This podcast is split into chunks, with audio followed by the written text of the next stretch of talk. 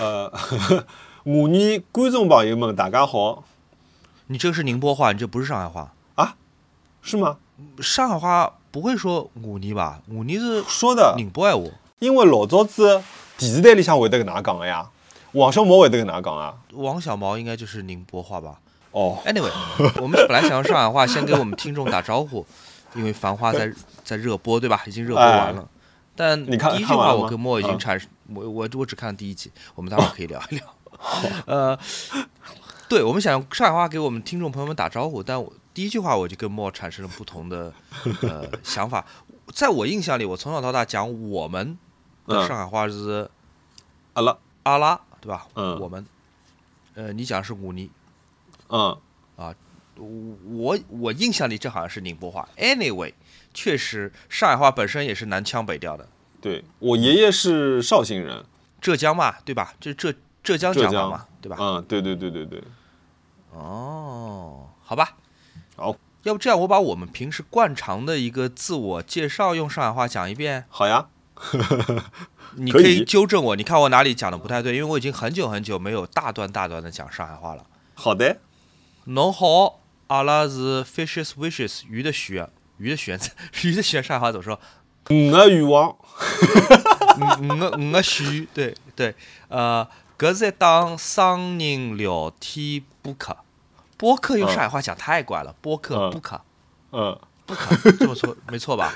嗯，对，不可，有的两个玩物丧志的人，对，玩物丧志没有办法用上海话讲，你只能加在里面，对吧？嗯。唯有两个不相信是太重的人，玩物丧嗯。啊，不像心思太重的人，跟侬隔空聊一聊每个礼拜的蜜月，物语是蜜月吧？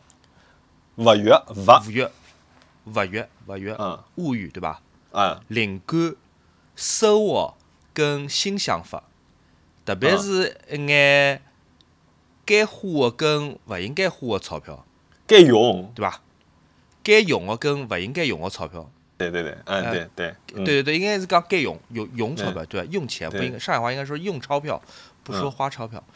呃，对，你看这就是上海话好玩的地方，钱对吧？money 嗯这么一个常用的字，在普通话里面如此常用的字，钱在上海话里面居然没有对应的字，你不能懂直接用上海话里面的钱 对来对应，上海话里没有钱这个单音节的词，必须要说懂的或者是嗯，钞钞票，好怪，上海话好怪。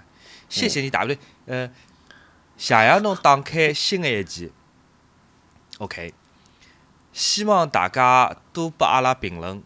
其实侬可以通过留评论的方法来插嘴，插嘴是插插嘴伐？啊，插字插字，插嘴对插插嘴啊，对。阿拉会得来小宇宙 App 高头回复大部分侬个问题。小宇宙，小宇宙 思哪讲出了我种洋泾浜的感觉了，对，因为我真的很久没有讲上海话了，我自己都觉得把这一段话用上海话念完，简直是 非常辛苦，我很生疏了已经是。虽然我我们俩其实都是上海人我那天跟小文突然讲着讲着讲着开始讲上海话了，啊，他听得懂吗？听不懂，他就开始，我看他眼神放空了，我说哦，sorry，我我不知道他们对于《繁花》的评价如何，嗯、呃，没没没到没聊繁花，我我觉得。对繁花突然就是产生了一种，我觉得这个能能讲的吗？就突然我敢讲上海话了，就一般会比较注意，就是不要在公众场合讲上海话。对，当然了，我觉得对于从小在上海话环境里面长大的人，对于你我来说，上海话并没有什么神秘或者说特别的地方，除了对于我们自己的成长记忆，呃有关而已。但你说它跟呃粤语或者说广西话或者说是湖北方言相比，有什么特别或不特别的地方？嗯好像也没有。没有，只不过因为这个，电视剧突然间热播，好像哎，好多人都对都要学上海话。嗯呃蛮蛮有趣的。我可能在我心中，我反而会觉得四川话对我来说永远有一个呃特别的位置，因为四川话的音韵感很强。上海话对我来说太常见了，或者说太习惯，了。对，太习惯了，不会觉得有什么太特别的位置。Anyway，、如果大家有什么希望我们教你发音的句子，我们可以很开心的义务帮你翻译成上海话，教你怎么读。哦，小宇宙上我们可以发语音的呀，对吧？哎，有这个功能了吗好像有的。？OK，是。好，那我们来讲一讲为什么我们很久没有更新吧。啊，熊熊老师到何搭去了？熊老师回来了吧？呃，我回来了，熊老师回来了。那那么哎，你没有自我介绍，你是谁呀？啊，对对对，对不起，呃，大家好，生疏了，生疏了。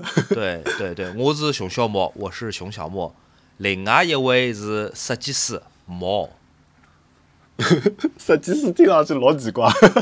哎，设计师。我是毛，应该念是设计师吧？对，设计师，设计师对。好好好，现在来讲一讲，现在来讲一讲为什么我们很久没有更新了，嗯因为发生了一系列不幸的事件，呃，一系列不幸的事件。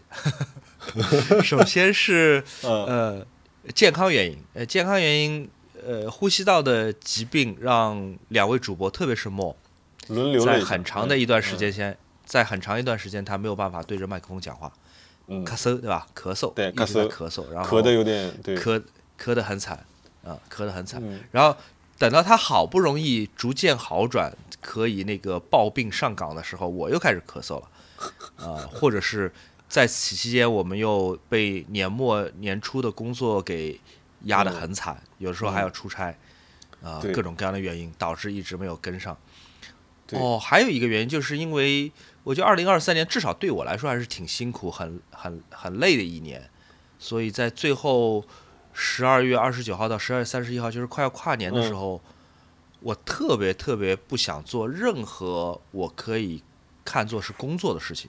嗯就打比方什么做个年度回顾的视频，不，哦我不想做，嗯，我我我希望在 一片头脑放空当中总结我的一年，我什么都不想想。嗯累了。对，然后这个这个你这个应该说阳历的二零二三、嗯二零二四跨年对我来说又过得特别的长，所以一跨哦，一直一一直跨跨到现在，一直跨到现在来了。这就是为什么我们停更了停停更了很久的原因。主要还是咳嗽，朋友们保护好自己。有点崩溃。对，就是年底的这段时间，我我没有想到，就是本命年的最最后一个月会这么难熬，就最后两个月吧，就是就到二月九号嘛，对吧？农历的兔年就结束了。嗯，真的是非常非常，呃，我不会说非常非常怀念二零二三嗯年，但它反呃正，过去了。对，再见。啊 好你现在在哪？在上海。我在上海，刚刚下班，下班路上还跟同事打了个电话，刚刚开回来的时候。啊，我在一系列出差的间隙之中，嗯二零二三年的最后一周，我是在成都度过的。嗯，呃，在此之前，我好像也去过一次成都。我们差点闹，那天差点闹了个乌龙，对吧？怎么说？我跟熊老师说，哎，我说我跨年一个人，我来找你好吧？他说好的呀。他说你来，你你来好了。然后我就默认我们说的这个跨年是公历的跨年，够我怎么知道你跟我说的是农历的跨年？对，因为我除夕要一个人在上海过，非常呃凄惨，孤苦伶仃。但是元旦的跨年我是在成都，因为我男朋友在成都有出差，我要陪他过去。最后也是一个很惨的一个事情，我在我们准备跨年倒计时的酒吧，一直等到他倒，真的是已经数到零了，他还没有出现，因为他被老板拉去加班了。啊，谁能想象呢？什么样的资本家会让员工在 一年的最后一天、最后一小时、最后一秒还在加班，还得陪天哪，着老板？这这有点夸张。太夸张了！我一个人等于说在酒吧里面被陌生人挤着倒计时跨过了一年。Anyway，然后我又立刻去了哪儿啊？嗯哦，我回成都的第二，我从成都回上海的第二天就立刻去了泰国。那个泰国的出差是临时决定的，嗯苏兆阳跑到我家里来，我们讨论一个拍摄方案。嗯。我们之前有一个想法是要在上海拍一个用上海话讲的片子，关于嗯。虹口。嗯，我的想法是拍一个关于虹口的片子，关于嗯。我的成长记忆，关于我对这一个城区的呃、嗯。记忆、经验、理解。但是因为恰好那两天嘛，就是年后那两天《繁花》热播，嗯。让我有点呃有点反骨动了。我觉得我呃千万不能这么拍，我这么拍嗯。大家都会觉得我是在蹭繁花的热度，繁花大热，对，要做一个类似的东西。嗯而且因为里面也会讲到很多九十年代记忆，我的成长记忆，我会觉得太像了，不行，嗯不能这么拍。所以我跟苏朝阳在我们家客厅商量这件事情的时候，已经是晚上十一点了。嗯我们决定说，我们到一个岛上去拍吧，所以我们就立刻买了机票去泰国。我们买的是五个小时之后出发的机票。哇，苏老师对刺激，苏老师立苏老师立刻回家收拾行李，我也收拾行李，我们俩等于一点都没有睡觉。到了机场，在飞机上睡了几个小时，下来就开始拍摄。哎呦我的天，泰国回来之后，又去了一趟北京。我刚从嗯北京回来，这两天难得在上海。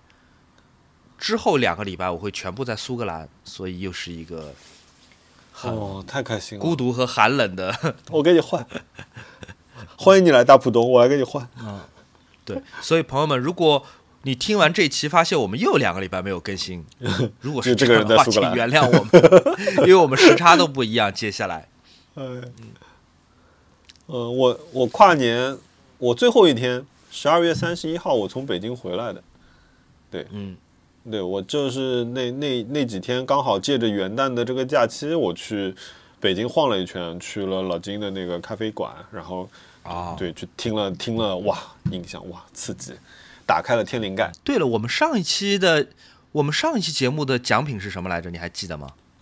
呃 哎呀，我真不记得了。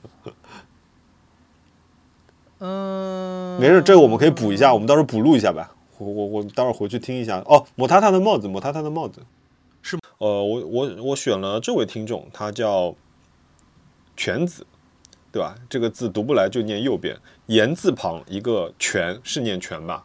言字，对，是的，全是的全嘛。嗯，全全子这位朋友，他是他说最近因为生病离职了，顿时感觉轻松了很多。但呃美好的空闲拿来养病，感觉也不是什么滋味。今天去医院的路上就听了鱼的许愿，想起上次还在我的微博下面留言说马上就要出国出差了，很激动。这一晃又要年底了，希望在鱼的许愿正规化，呃啊，希望希望 希望鱼的许愿在正规化上做得越来越好，它也能够快点好起来。那我们希望我们今年新年的第一期就祝位祝愿这位朋友身体快点好起来，也祝愿我们的听众呃大家远离 目前市面上的五大病毒，身体健健康康，好吗？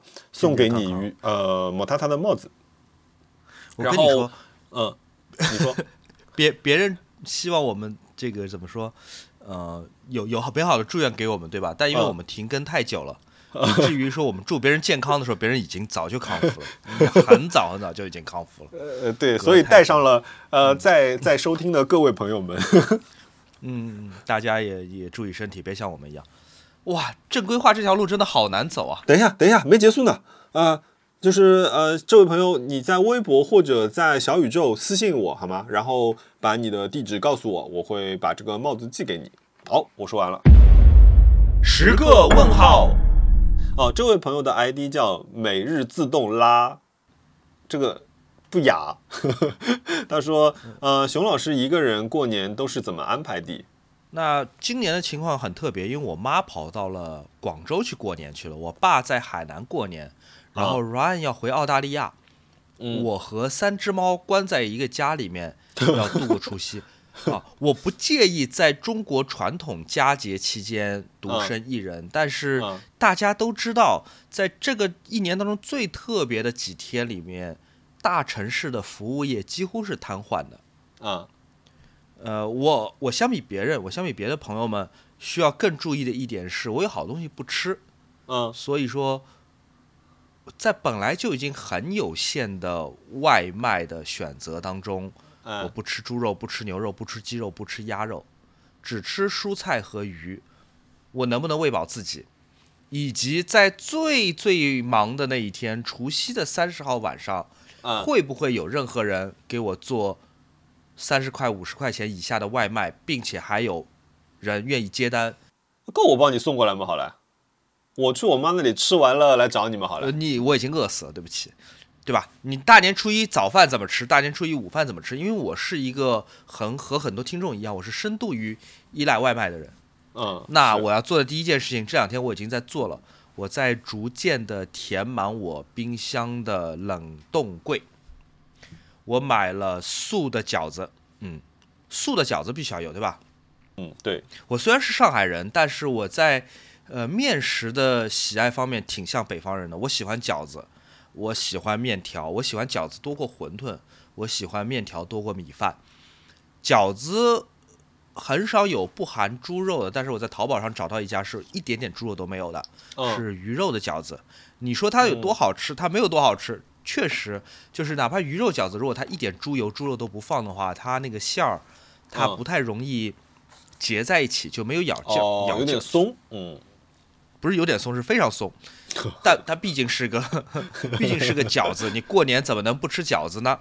那饺子我买了这四五百块钱的饺子，我应该吃三四天没有问题。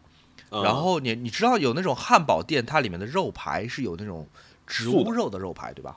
嗯，我买了一大包，我当然买来不是为了做汉堡，我只是把那个肉饼可以煎熟，把它当牛呃也不叫牛排，就是肉排吃，就我不用面包夹它的，我就直接吃它，这是可以的，对吧？然后我的好朋友，我的好朋友也是我们拍照的人当中有有一集的主角，来自汕头的摄影师林恰。林恰小姐非常非常的善良，她从她的故乡汕头给我寄来了两大包鱼丸，对吧？汕头的这个各种丸子很出名，有牛肉丸、有鱼丸、有墨鱼丸。她给我嗯寄的是鱼丸，因为那个墨鱼丸也有猪肉。嗯木有鱼丸，所以我嗯，对我我现在有鱼丸，我有那个素的汉堡肉饼，我有不含猪肉的鱼肉饺子。我现在有这三样东西，我大概能吃个五天。哦，那够了，够了，够了，够了。哎嗯呀，这个我也要去囤一点了。对我也我也是，唯一的问题是，我在大家举国欢庆的那几天，我每顿饭吃的会是一样的东西。我午饭是这些，我晚饭也是这些，我第二天起床午饭还是这些。我大概率跟你差不多。嗯，为什么呢？你不是有嗯父母可以帮你做饭吗？那我也不会每天去找他们呀，就是我最多就是吃一顿带一点儿，就是第二天中午能对付一下，然后就进入了自循环，就是打开冰箱有什么吃什么，应该应该就差不多吧。因为我反正过年也一个人在家，我也不出去，搞不好还要加班。对，然后回到刚才那个问题啊，这位朋友嗯每日自动拉屎 bot 说，这个过年怎么安排的？除了吃之外，我有一件事情我早就该做了，但是一直没有做，我把它留到了过年那几天去做。什么呢？就是整理我的衣柜。嗯二零二三年五月份，我们搬到了新家，衣柜是草草的塞进了这个每个格子里面。嗯关上门看起来非常整洁，但门一打开，里面是乱的。嗯，我一直没有时间收拾，好多衣服我找不着，我知道他们在那儿，但我不知道他们在具体哪儿。嗯。我要在过年这几天把衣柜收拾掉。我甚至在想，我要把电视机开到最大声，这样的话，我在衣帽间整理衣柜的时候，我至少还有点消遣，我能听点什么，哦，这是我的想法。哦。然后还有就是我在这几天里面恶补一下债，比方说好多电视连续剧，因为去年工作我都没有赶上看，《继承之战》我没有看，嗯《Ted Lasso》我没有看完，《繁花》我只看了第一集，呃，还有《Loki》，Loki 我也没有看，哦，Loki，嗯。一集都没看哦，对吧？哦真的啊？其实还挺想哦看的。哦，那对。蛮好的，嗯，蛮开心的片子。所以就是收拾衣服、看电视剧、给自己煮饭、跟猫说话，嗯，大概是这几件事情是我的过年安排，希望实现，因为我差不多年初七就要去日本了。啊！我天哪！哎呦，那那也不可怜说，还是我可怜。我现在的我现在航旅纵横，我的机票已经排到了四月十七号，那还不错呀，那说明今年的工作 很好呀，会是很忙的一年。收入稳定，多好。嗯来吧，下个问题。下一个问题是，呃，这位叫景梦七里的朋友说，希望我们分享一下今年觉得最值的三笔消费。他说的其实是去年对吧？对，二零二三年最值的三笔消费。呃，我在成都吃的面肯定能排得进去，我觉得。成都的一顿面吗？这么高地位？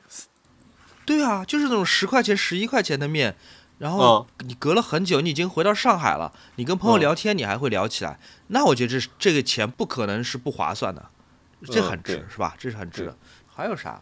哦，二零二三年我买的最后一块表特别的值，嗯它是百年灵的一个航空的计时表，它是一个复刻的版本，是嗯原来历史作品的复刻版本。但那块表我原来没当回事儿，反正就呃两万多块钱我就买了。嗯我昨天晚上看到它在法国的一个拍卖行嗯卖了翻倍价格，哇我是我，对吧？因为现在，表有点崩盘了嘛，投资是真的厉害，嗯对，现在表有点崩盘了，很多表都在跌价，但在这种嗯情况下，这块表居然还能翻个倍，我觉得还挺值的。考虑哦到 我没买多久，我到我入手才十天，它已经翻倍了，我觉得这个 这个还挺值的。太赚了，还有一样东西，虽然不是我自己花钱买的，但是我觉得对我帮助很大，是苏兆阳送我的一个咖啡冷萃壶。嗯咖啡冷萃壶就是你可以在自己家里面做冷萃咖啡，特别简单。我本来以为这个事情是很专业、很复杂、很讲究审美和品味，我徐望嗯我远远搞不定。苏朝阳送我这个壶好像也没有太贵，嗯但是做出来的咖啡哇赞不绝口，我甚至都不用自己磨豆子。因为我有嗯好多朋友送我的那个带泡的那咖啡叫嗯什么？那个带泡的咖啡叫挂耳，挂耳。嗯我其实只要随机抓两包、三包咖啡挂耳咖啡，把它剪开来，把那粉倒进那个苏志阳送我的冷萃壶里面，冰箱里面一放，第二天早上拿出来就能喝。我觉得这个是很改善我生活品质的一件呃入手的生活器物，嗯冷萃壶推荐给大家。嗯，哇，这个来相比下，想想我好消费主义啊。来说说你的，我买了，我觉得那个呃松下 Technics 的那个 C 六百的那个 CD 机，啊，嗯。美美美，好东西。这台嗯这台机器，嗯我我觉得还挺改善生活的，因为它它现在变成我在家里使用频率最高的一台设备了，因为我不是还有那个哦。BNO 的那个呃六碟的那个 CD 机吗？嗯。然后那个 CD 机可以通过那个呃输入呃平衡线直接输入到那个这台 Technics 后面，也就是说 CD 嗯。机的音乐、呃 BNO 的音乐可以直接通过 Technics 来驱动我的两个无源音箱来播放。然后啊。它又是台数播，所以我用 Spotify 也可以直接 AirPlay 到上面去。然后它自己还有一个，就是它自己有一个高音质的那个 CD 播放，也就是说，如果我今天想听音质更好一点的，在我这对音箱的一个极限的情况下，我就会用它自己来放那张 CD。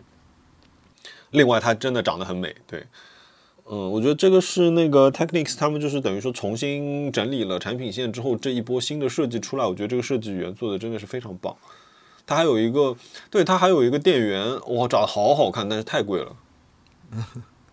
我前阵在微博集合了九图，夸赞了一下 Technics 在复活之后的产品设计，嗯、我觉得是，呃，大家的反响特别好，大家转发特别多，因为对，很多即便不喜欢音响或者不感兴趣电器设计的朋友看了都会觉得，呃，挺不错的。对，我觉得非常非常好。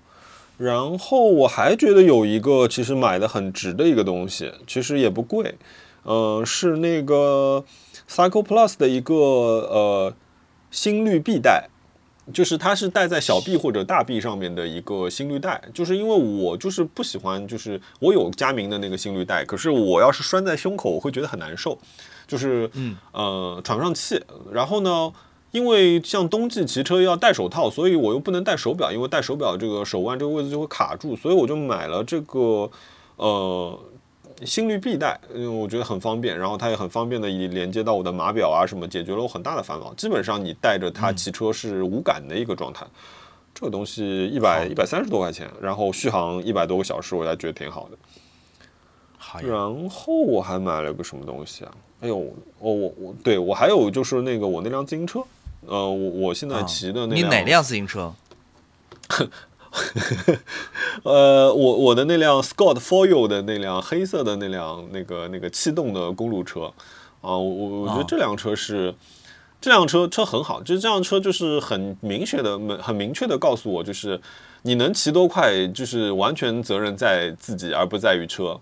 因为那辆车真的已经是顶级了，就是嗯骑不快就真的只有我自己的责任。然后呃，怎么说呢？我我我觉得通过这种方式享受一下顶级的科技，然后你也我也不知道，就是就这辆车会给我自己很多奇怪的那种心理暗示，就是你也不能说完全是正向的，但是你你又很开心有这样一辆车，但是你每次骑上去的时候又会有压压力，它就有点像一个。有点像一个教练，你知道吗？就是就是你搞 感觉你每次骑车出去跟教练在一起，就是你的成绩差肯定是有问题的。听上去你不是在使用它，你是在跟它对抗的一个过程。呃，对，我因为我一直觉得自己配不上它。好吧。对。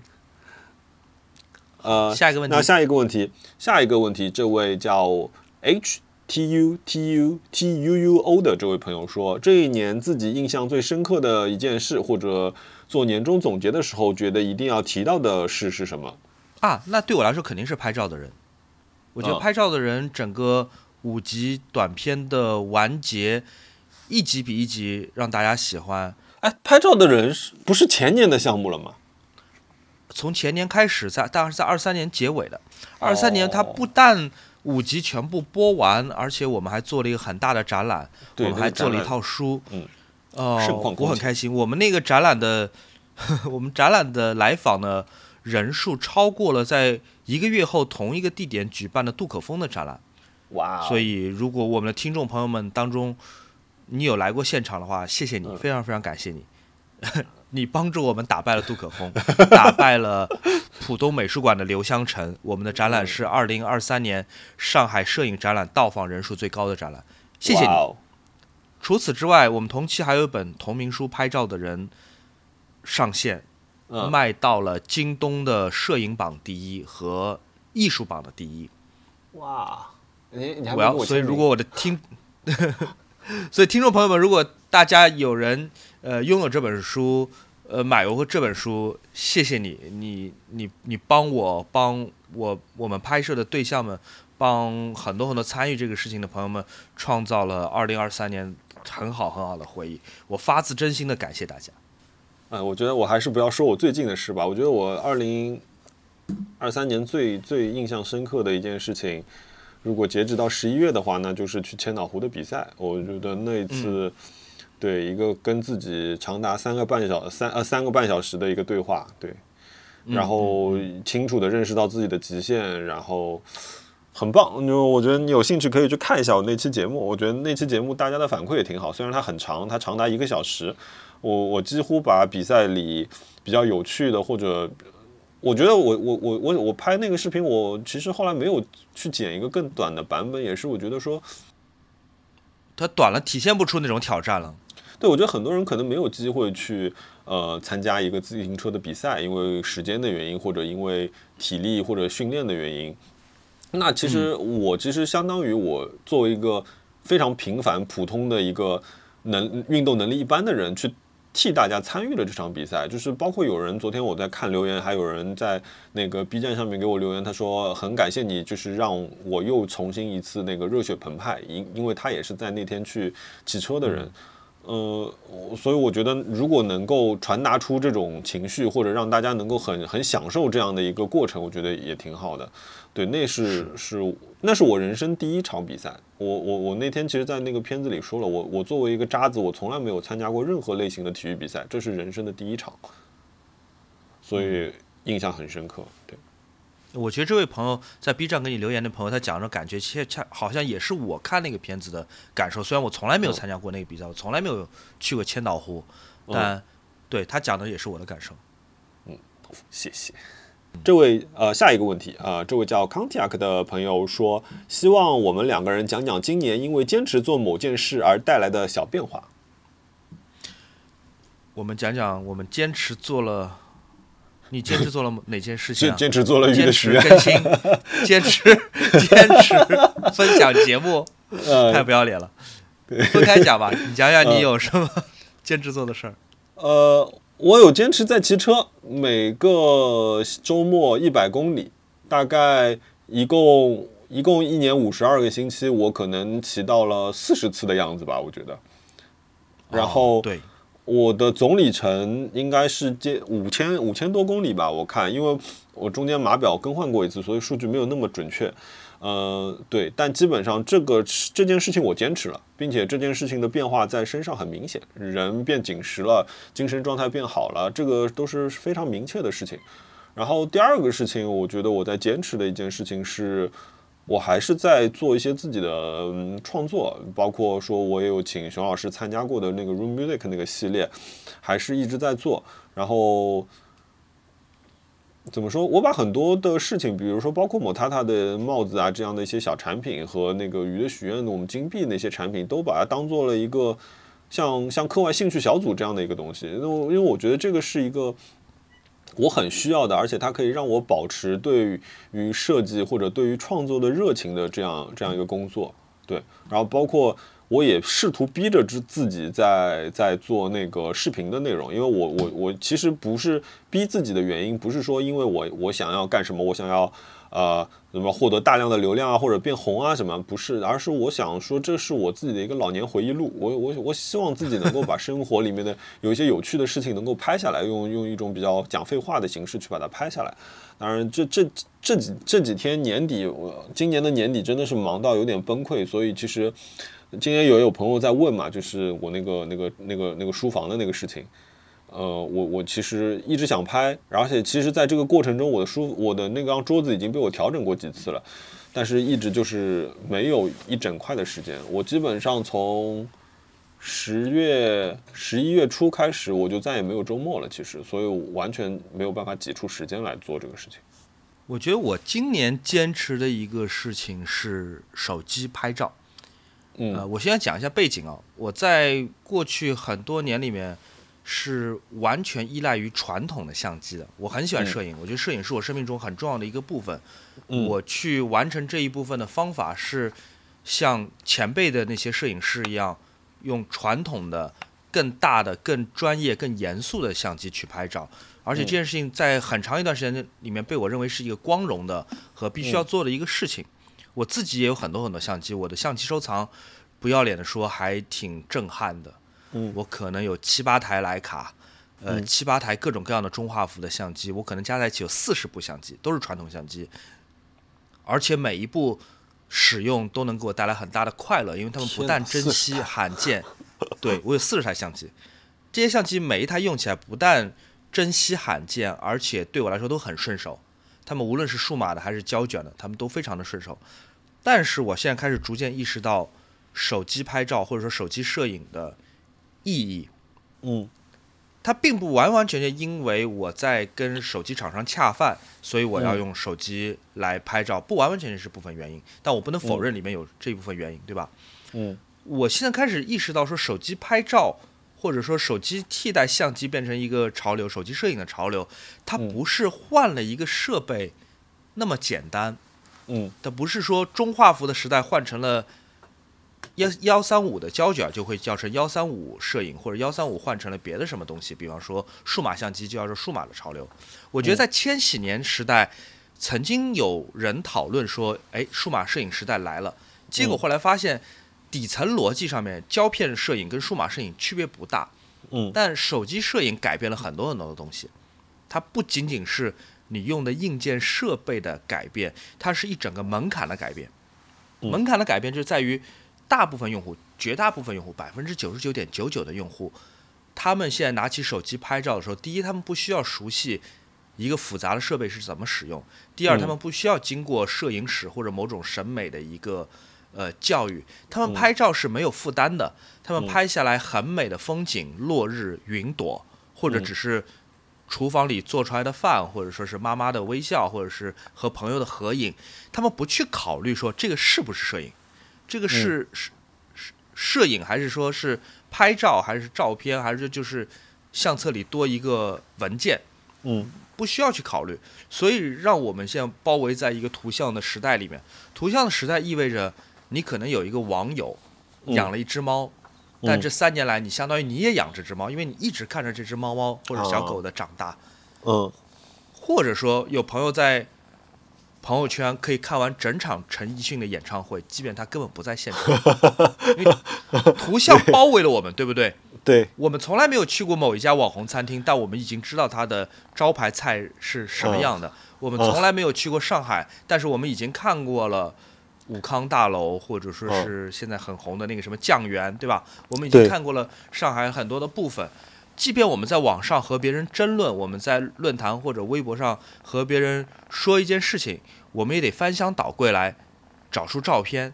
嗯我们动不动告诉别人说：“哎，我十岁的时候是长什么样的，我十五岁的时候嗯是长什么样子的。嗯我当年有一个什么样的衣服，我有一个什么样的随身听，你嗯都得在文字的末尾配上一张图片，图片变成了我们生活的一部分，是不可缺少的一个语言。那这个时候，相机如果继续在扮演摄影的主角，是有点不合时宜的，因为摄影这个意义已经被消解、被打破了。嗯那我觉得我很好，我放下一个，我我放下一个包袱，我不必再去考虑什么是摄影，我像大家一样不用去考虑了。嗯那如果一旦是没有形式感的摄影，没有没有仪式感的摄影，我觉得让我放松很多。可能有朋友跟我想的不一样，但我确实是很不喜欢仪式感这三个字。嗯，具体来说，就是在摄影当中，我不喜欢仪式感这三个字。我觉得照片是很自由的，它嗯是不同形式存在的。我这这一年里面，二零二三年，我用好几部手机，有很多是厂商给的，呃，测评机，我拍了很多嗯很多照片。我当然，我需要在恰饭视频里面去讲这些手机拍照有多好，他们确实很好。嗯但真正我觉得打动我的是，我强迫我自己拍了很多很多的照片。比方说，同样是一个冲浪的人向我这么冲过来，嗯我可能不再是找一张最美的角度、最好的时机，我拍了一百张照片，就是他过来这个路程，嗯然后每一张照片我都不删，我都留在相册里面。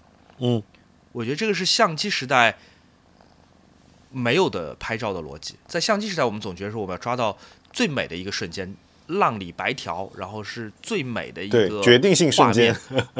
对，人在最勇武的姿势，浪在最高的这个阶段。但嗯手机摄影不是，我只要拍上一段，什么都拍到，嗯然后我什么都不删，都留在相册里。嗯我觉得这是一个彻彻底底不同的逻辑。嗯而且细细想来，我就觉得很迷人。呃，我很开心，我今年我很多相机，比如说徕卡，我一张都没有拍，一张都没有拍，哦全部是用手机在拍。嗯我我我我现在年底我翻看这些相册，虽然他们非常非常非常大，但随便从哪里翻起来我都很开心。对对，嗯随便从随便从任何一个文件编号开始翻起来，我都很开心。嗯，哎，那我有一个问题啊，你怎么看待嗯 AI 摄影，就或者说用 AI 生成图片这件事情？我不反对，啊嗯当然，我们当我们看待摄影的时候，我们有总永远有两个出发点。嗯就如果你是已经是功成名就的大师，或者说是摄影史的学者，你看待 AI 摄影一定是警惕的。但如果你是个普通人，如果你是像百分之九十九点九的人一样，你是一个普通人，AI 摄影是很有帮助的。AI 摄影能做什么？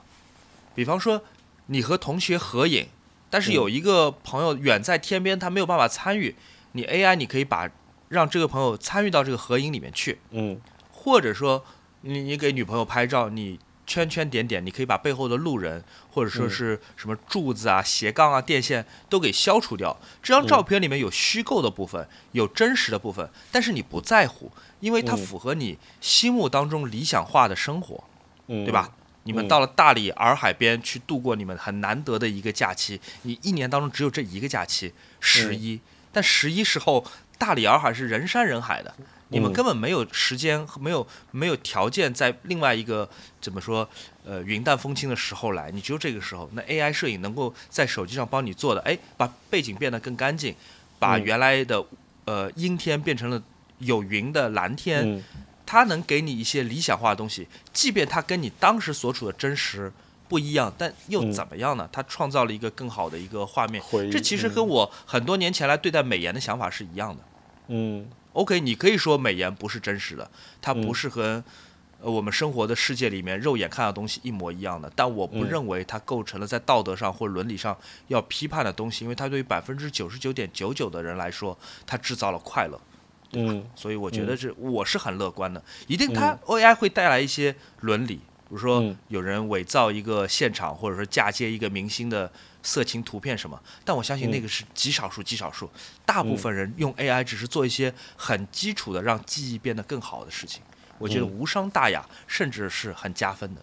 嗯，好，说的非常好。这个是是手机摄影的我一点感想。前一天前两天我还在浙江大学讲了这些，所以今天讲起来很顺，不得因为 已经思考过了。我感觉有一个稿子，对对已经胸有成竹，有一篇成稿。好，下面的这位朋友叫 I T I A F C，他这位朋友说，他说两位觉得买彩票算不算个冤枉钱？太太算冤枉钱了吧？你看到这两天这些奇怪的事儿，对吧？对，呃，什么某一个地方有人连中多少多少亿，他连嗯税都不用交，啊，还有什么主持人提前报出来中的球的号码在电视直播当中，嗯我觉得赌博，我当然首先我很反对赌博，我认为赌博是万恶之源。嗯，但赌博，如果你真的要赌博的话，你要的是一个平等的赌博，对不对？输赢嗯各占百分之五十的比例，那个才是一个公平的赌博。嗯不然的话，你还是老老实实去辛勤的工作，对吧？更好。如果这个赌博的比率不是百分之五十，但是稍微呃有一点点起伏而已，就好像澳门嗯赌场的这个赌博，比方说你去嗯。玩那些轮盘赌，赌大小，那你你赢的比率是百分之四十五或者四十，庄家赢的百比率是百分之五十五或者百分之六十，那差的也不算多。那嗯。你只要不要赌的太大，你只把它当做一个旅行当中的一个体验，输也输不了太多，发也发不了财，也 OK。嗯，但彩票，我觉得这个真的说不过去。按照现在新闻上来看，它就是一个有去无回的一个过程。你每个礼拜都二十块、五十块、一百块往里面扔，你永远不会得到回应的。嗯为了什么更好的事业吗？这些钱真的到什么福利，或者是帮居民小区去做那种露天健身器材吗？我现在越来越感觉到不是这样子的，嗯，谁知道呢？都是都是面目模糊的人在电视上戴着口罩，把你的钱，把所有人的钱卷跑，连税都不用交。嗯我觉得这个真的是最大又最公开的骗局了。嗯。你买过吗？你是这样的感想吗？我我没有，因为我我我我我觉得熊老师说很好，就是我觉得，但是我有一个更简单的原因，就是我是属于那种从来没有偏财运的人啊。一嗯方面就是呃，我有一些有这种就是算命爱好的朋友有帮我大概看过，他说：“哎呀，你这个人正财运不错。”他说偏财运不行。然后那另外就是我过往十几年的工作经验来讲，就是我从来在年会上没有中过奖。所以我就我觉得这件事情就不尝试了。对我在年会上从来我年年会上得过最大的奖就是阳光普照奖，哎，你们今年年会开了吗？开了啊不，我今天发觉原来我们公司是有年会的，但是他要在一月五号之前申请，所以今天已经十六号了，所以我错过了我们公司的大年会。对，部门年会你们公司的年会还要在线申请才能够参加？因为过往我去之后不是一直就那个疫情了嘛，就是其实我从来都不知道我们公司是有年会的，然后那封邮件就淹没了，淹淹没在我每天的邮件海洋里面，所以就是今天在电梯里面有一个同事说起来这件事情，我才回去发觉哦有这么一封邮件，然后看到那个时间我就说哦好吧，错过了。震撼，震撼！对，但是好像去是要表演节目的，我觉得这可能也不适合我，就就还好没去，我总不能上台给大家做个设计吧。哎，我不知道你们这么高大上的公司会不会也有同事上去跳个科目三之类的？肯定会有吧，我还挺想看的，在你们这么 对吧厉害的公司里面，会不会有科目三？应该会很好笑我觉得吧？肯肯定会有吧，就是对，会不会有人唱《你是我的小苹果》呢？部门齐唱，你是什么？你是我的小呀小苹果，还挺合应和这个场合的。嗯，Anyway，我来，我来，我来，我来，我来，我来。哎，我们问题是啥了？我们的问题是彩票是冤枉钱吗冤枉钱？对，嗯，对对，那好吧，这样吧，这么说，如果评论里面朋友们，如果你有中过彩票的经历，或者说是 输得很惨的经历，呃，跟我们分享一下。但无论你怎么分享，都不会改变我的想法。如果你中了大奖，那是小概率事件；如果你输了很多钱，那是小概率事件。总的来说，从概率学、统计学来说，我觉得彩票是个冤枉钱。哎你记不记得以前有一种发票是可以自己刮开来，里面有奖的啊？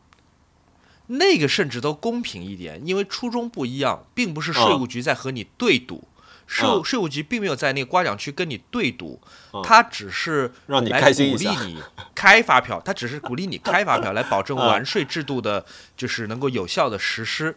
事实上，你什么都没有失去，你开发票绝大部分情况下是零成本的。对，万一有一个奖，你是白来的。彩票不一样，你下了二十块钱的注，你应该就是赌二十块钱。嗯，但大家都知道，你下二十块钱注买彩票，你赢回本儿的这个几率没有那么大，至少嗯不是百分之五十，对，对吧？对，还是刚才那句话，你有不同的想法，评论区来辩，好吗？下一个问题，咖喱元宵问：下周要去上海工作了？哎，考虑到括号这个问题已经在十二月问的，应该已经在上海了。下周要去上海工作了，想嗯听听在上海生活了这么久的小莫和莫喜欢上海的地方。喜欢上海的地方，对于两个上海人来说是什么呢？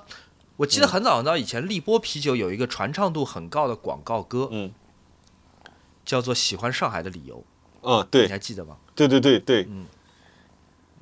但是我。是已经忘记我听到这个曲子，我应该是记得的。对，对对对，那个歌当时传唱度很高，嗯但当时喜欢上海的理由，可能现在来说，甚至说对于我们升斗小民普通人来说，已经不一定成立了。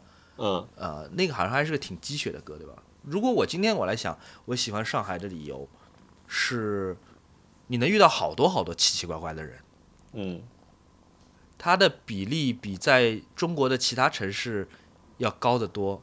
嗯你嗯能碰到很多平时跟你一样穿着打扮都没太区别的同事，但是他们在周末可能去练一种很奇怪的运动，什么骑自行车啊、折磨自己啊，就如此类，对不对？或者是他们会去练我们上次在迷你现场看的那种叫嗯铃棒，对吧？呃，棒铃，上海好多人有骑棒铃，嗯我觉得上海很多人有很特别的、很健康、很特别、很不容易被叫出名字的兴趣爱好。嗯有攀岩的，我认识好多人，就是平时嗯都是个上班族，嗯周末去攀岩，哇，攀岩这么贵，花了钱往人家墙上爬，太绝了 啊！还啥？对我我我我遇到过很多，在上海我遇到过很多年龄其实已经不是传统的滑板族的滑板族，嗯注意，四十多岁、五十多岁，对，还在玩滑板，嗯对吧？我觉得让我心生敬佩。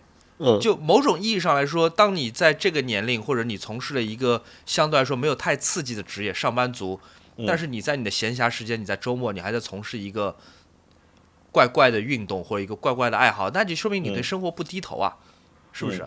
嗯，是的你，不服气这个生活，你给他嗯自己要加、加料。我觉得上海特别容易认识有呃私人的那一面活得非常精彩的朋友，嗯这，是我一个喜欢上海的地方。我我好像我的生活圈就在那个范围里面了，就是嗯我有些熟悉的朋友，然后也经常时不时我要去骚扰他们，然后但是好像就很少再认识新的朋友了，就是嗯，因为工作上面喜欢上海其实工作里面很很难，真的会碰到就是朋，就是会有朋友这样的，因为能有兴趣爱好或者能聊到一起，或者大家其实不会在办公室里展现出来私人的一面，嗯。所以呃也不会有多过多的一些深入的沟通。其实，嗯嗯，那你喜欢上海的理由有哪些？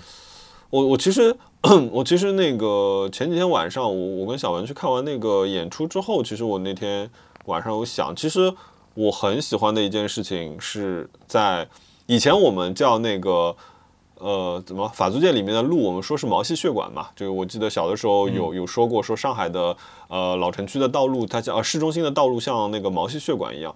其实我很喜欢在这些毛细血管里面闲走，就是甚至是乱走。啊，呃，有一天我去找那个小南吃饭，吃完饭之后，我们在武康亭就是吃了一个嗯早午饭，然后吃完之后呢，我我说我也没有什么事情，我就打算闲逛一下，所以我一直从武康亭穿过了整个梧桐区，走到了星光，因为我正好去星光的那个呃彩棚那边有一点事情要正好要看，我就去了一下。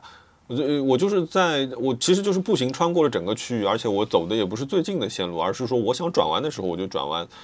但是呢，那天体验稍差一点，是因为人很多，白天的时候人很多，嗯，所以我就发觉，其实我每一次在朋友家里吃完饭的时候，我都是如果我一看哦这个时间我已经赶不上末班地铁的时候，我就会开始走路，我就希望就是一直走过这一片区域，一直走到了赵家浜路，我才会开始打车，然后回家。所以这就变成说，呃，从十一点之后到一点，或者到到到十二点或者到一点的这段时间里面，这个区域里面没有什么人。这个时候，你在这个区域里面走路，偶尔会有一个骑自行车的人从你身边过去，或者会有那种出租车从你身边哗就过去了，甚至还有那种就是，呃，如果再晚一点，可能会有垃圾清运车出现。啊，这个时候，你会觉得这个地方的生活气息又回来了，它就是很安静，它是一个生活的区域，然后我可能更接近于我小时候这个地方的样子。所以我就我我就有烟火气的上海那一面。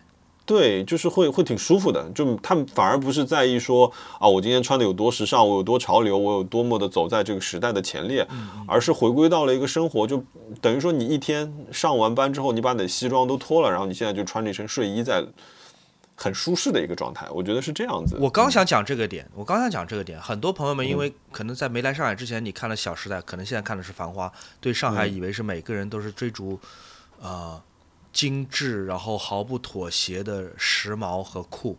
这个嗯可能是你以以为的上海人的样子，但事实上，我从小我很不喜欢上海的一点，但现在变成我很喜欢上海的一点是，嗯我们周围大部分的上海人是那种早上会穿着睡衣出去吃个早饭，楼下抽根烟，跟别人聊聊天，去买菜的那种。嗯我小时候觉得，哎，这个太不讲究了吧，这个太不雅观了吧。但我后来想，这可能是个城市，这是一个城市生机勃勃的一个地方，甚至上海专门发展出来那种供你穿到街上的睡衣。对就是它有保暖，它还有防风，它还有口袋可以让你踹，嗯它外面还有一件罩衫衫。对，它像是睡衣，因为你看它的色调、它的格纹都是按照睡衣来做的，但它嗯目的就是为了让你穿到街上去，去和你同样不在乎形象的邻居去聊一上午。我觉得这是城市很生机勃勃的地方，而且中国有很多城市像上海一样都有这一面。嗯我现在反而喜欢这一面，我没有说特别崇拜呃打引号的法租界的那一面，或者是嗯一个八十块钱的蛋糕、六十块钱的嗯咖啡，我并不是特别迷恋那一面。我更嗯喜欢的是我小时候，我周围街坊邻居在早上互相问好，问一些其实挺不该问的问题的那种，呃，生机勃勃的场面。下一个问题，C 嗯 H Y O W O N U 这怎么念？C H O W O N U 问是什么让 Mo 当初从自由职业嗯又回到了公司去上班？是什么？是钱吧？吗是钱呀，是背债呀。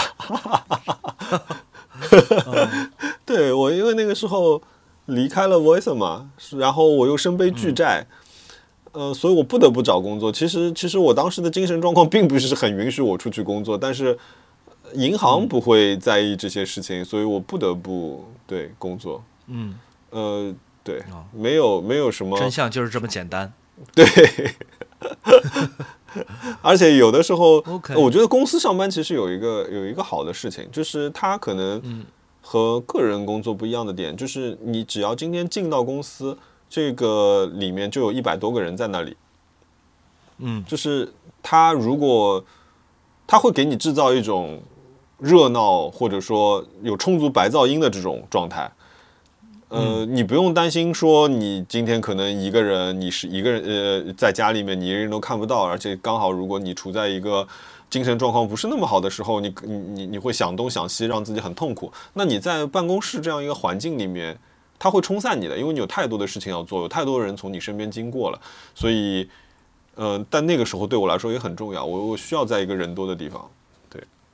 啊，OK，嗯，而且也是一个，我觉得也是个蛮好的机会，就是能够去去这家公司试一试，看一看到底大家在做一些什么事情，他们有一些决定是怎么做的，我觉得也也挺好玩的。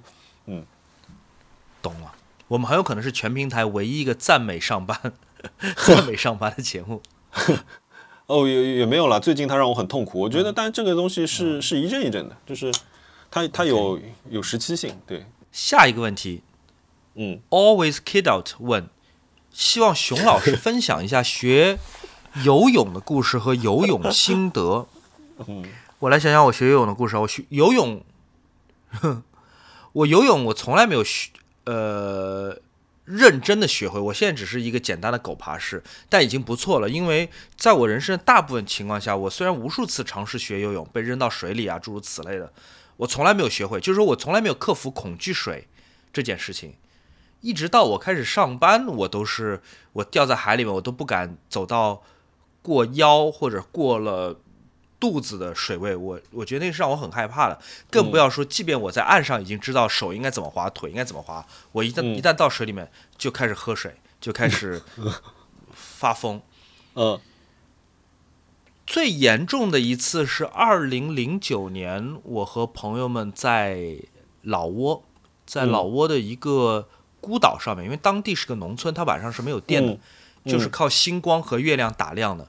那个嗯。岛，我们白天上去的时候是涉水上去的，嗯。水只刚刚到我腰，水也很缓，哦所以嗯。在我印象里，那个水白天非常非常浅，哦晚上也看不清，因为只有月光。嗯。我们就往水里面跳，但我嗯。跳错了地方。我跳的哦。并不是我上岸的地方，我跳的是那个岛左边和右边那条河汇合之处，那个地方非常深。所以当我跳下去的时候，就直接没头了，直接水就嗯盖过头了。等到我下一次再能看到什么的时候，我已经看到我离我的朋友们很远，但他们还在笑，他们完全嗯不知道发生了什么。嗯，然后我就跟我朋友说说，你你怎么还不来救我？嗯但因为我说话太冷静了，就有点像我现在录播客一样，哦我说话太冷静了，让我的朋友们觉得我还在开玩笑。所以你看，我只有这一路头的机会。我说你怎么还不来救我？然后我就看到他们在笑，下一秒我的头又埋到了水里面，然后我就知道这个时候我就知道我完蛋了，因为他们在笑，他们没有当回事情。。嗯，他们没意识到。特别是对，特别是在晚上，一旦你被这个很急的水往前冲了，你冲出去稍微没几米，就没有人知道你在哪里了。嗯，看都看不见。但我觉得我，对，但我觉得我运气很好，没过多久，王老虎就跳了下来，然后他在黑暗当中，在黑的水里面摸来摸去，好像摸到了我一条腿，然后把我往岸边一推，然后我撞在石头上滩上面，就搁浅下来。但那个时候我已经晕掉了，我那时候已经就神志不清了。啊，然后我他跟朋友把我们把我拎回了我们那个小旅馆，然后把肚子里的水挤出来，然后哦，你已经喝到水了，我已经我已经喝我已经懵掉了。嗯我的天，对，这个是我经历过最危险的一次，但也变成了我一个转折点。我就觉得我要把我游泳学会，哦，可能学到狗爬式就够了，但可是，在海里游次再有这种泳情况，是另外一件事情。嗯对我那个是河，它是一个河的岛，它一个、嗯一个小岛把河分开，我是在那个嗯河里面，在海里面反而好游。我也不知道，我也可能也不应该这么说，毕竟我也不是游泳的专家。但海里面在旅游旅游场所吧，旅游就是嗯旅游景点的海边，相对来说没那么危险。嗯，我现在就哦恰好学到一个我能够救命，嗯我能够活下来的一个状况。我最近游泳游的特别多，我那个健身卡我办的那个 健身卡。冤枉钱对可以划掉了，它现在不是冤枉钱，我去的特别特别多。但我每一次在游泳，因为游泳的时候你不能看手机，你不能干嘛，嗯你不能听歌，你就只能一遍一遍的在想你经历过的事情。嗯我每一次从泳池这一头游到那一头，我我一直在想说，哦，我眼前的这个泳道其实它不是泳道，就是当年那条河。啊如果是今天的我落到那个河里面去，嗯我还能不能够游回来，嗯，对吧？我游泳的时候是有游泳眼镜的，嗯而且游泳池里面也没有什么大波大浪，也没有石头，嗯也没有水草。那如果我现在突然之间不戴游泳眼镜，穿着全身的衣服和裤子又到了河里面去，我嗯能不能换气？我能不能就是让自己冷静下来，不至于耗氧过快？我能不能把自己这条命保下来？或者说，我现在坐了一艘船，我在离海岸边一公里的地方沉没了，嗯我有没有办法游到岸边去？嗯这个是我能不能做到的事情。如果我能的话，我有没有可能再去救船上的一个人？比方说一个嗯小孩儿，或者一个嗯不会游泳大人，我能不能在保护自己的情况下，能不能再做再多救一个人？这个嗯其实是我在泳池里面游泳一直在想的事情。我等于嗯我每一次手伸出去划一下，腿踩一下，我都在嗯想说，哦，我身上如果再背一个人，我会不会沉下去？嗯我是不是应该先保护自己，还是说我要呃，我一定要要要救一个？嗯就是这这种就其实对自己的拷问一直在脑脑海里面过，可能嗯每一次答案都会有所不同。对，这个是我游泳时候在做的事情，就是我在胡思乱想。嗯我觉得可能是因为差点淹死的人都会都会想这些事情，他很难从你脑海当中消失的。嗯，我我我我人生的第一个 运动相机就是在台湾掉的。我当时可，我当时如果再往前走几步，我可能也就回不来了。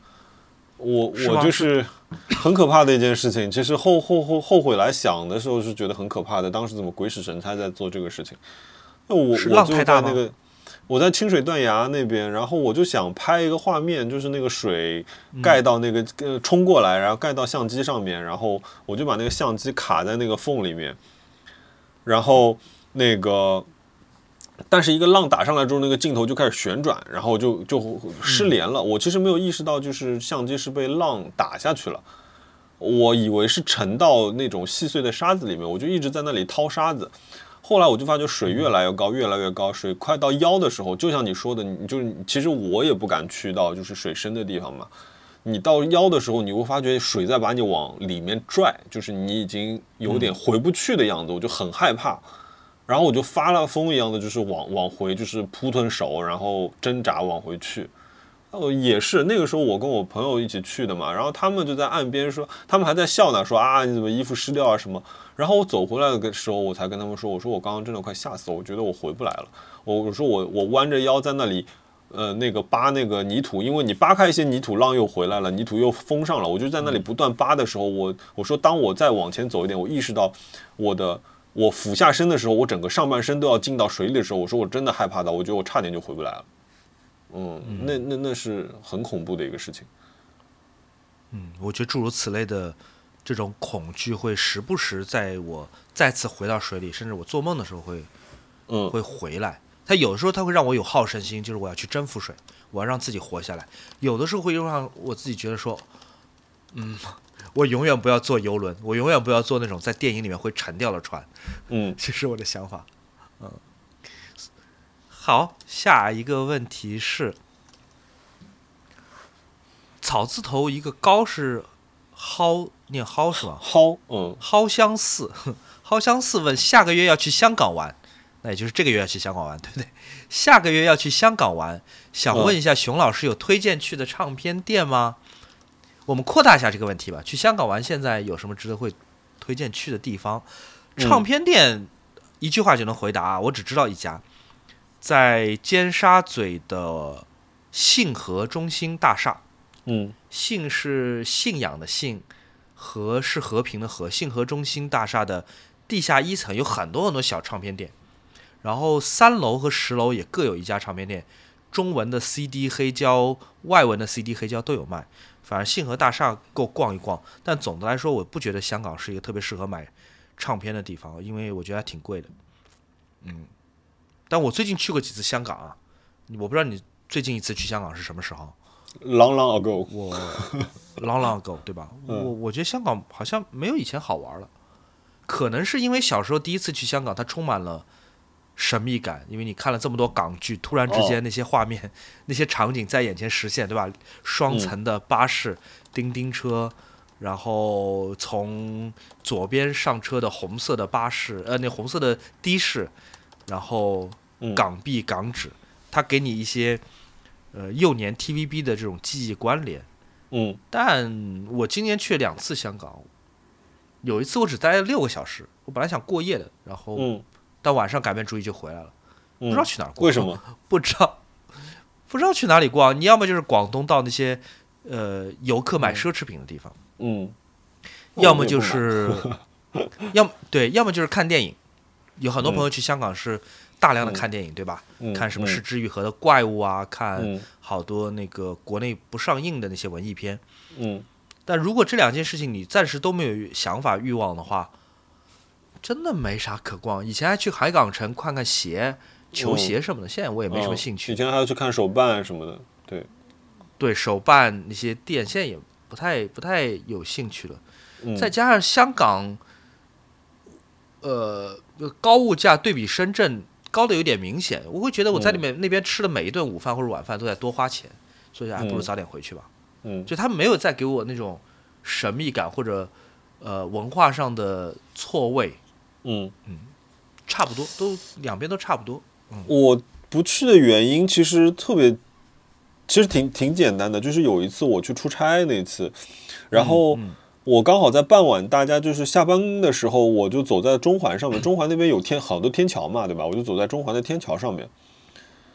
我突然感觉迎面走过来的人，在那个昏黄的灯光下面，整个中环的那个天桥看上去有点旧了，然后你就看到大家都是低着头，然后嗯也不能说气势汹汹吧，可是就是你能感觉到有一股气势，但是这是一股戾气，就这样的，大家都是脸色非常难看的，脸是黑的，这样的，哇压压黑压压的人朝你走过来的时候，哦，我我觉得哇塞，这这个地方的生活好辛苦啊，而且那天的路那个地方的路灯也不亮，就是昏昏黄发绿的那种灯光，我觉得哇，是。我不想去那个地方，就觉得很累，没他没有让我在这个地方感到舒适，那我就不想去了。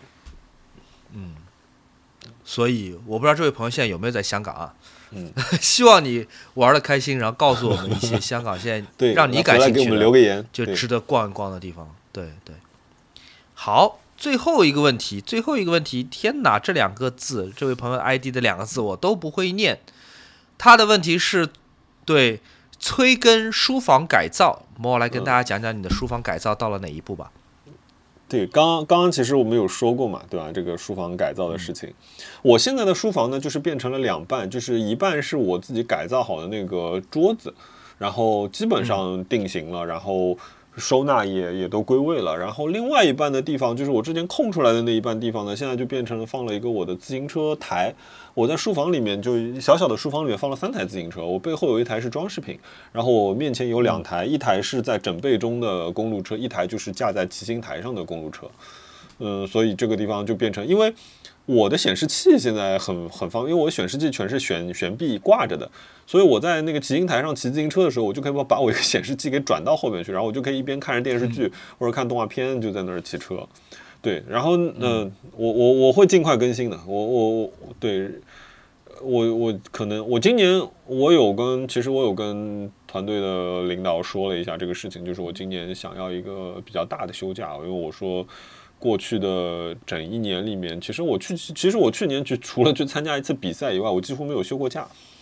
我我说我可能到了一个一个饱和的状态，我我想好好的释放一下，所以我还我倒还跟我朋友说了，我到时候要去参加他的一个观鸟团，去跟他们去野外去看鸟一次。然后包括说那个，我还想，我其实到时候还想看看你，比如说四月的时候，你有什么外拍的项目，我可能跟你们一起去打个下手之类的。就是我我我想改变一下生活，所以来呗，我在日内瓦，欢迎来日内瓦 陪我。哇哦，这个成本有点高，也但是也是可以去了，那边还挺多朋友可以可以去一次。对，嗯然后对，所以书房改造其实做已经做了很多了，但是没有时间去把它系统的拍成一个片子，然后剪辑。然后虽然我很想做，对，以上就是我们的十个问题。那下一个环节就是冤枉钱。但我们其实已经提出我们今天的冤枉钱，对不对？我们刚才已经讲了彩票是不是冤枉钱？等一下啊，有有人在掏我的衣，小猫猫在掏我的衣服。啊啊，贼猫你我没跟你说是吗？我养了一只新的小猫猫。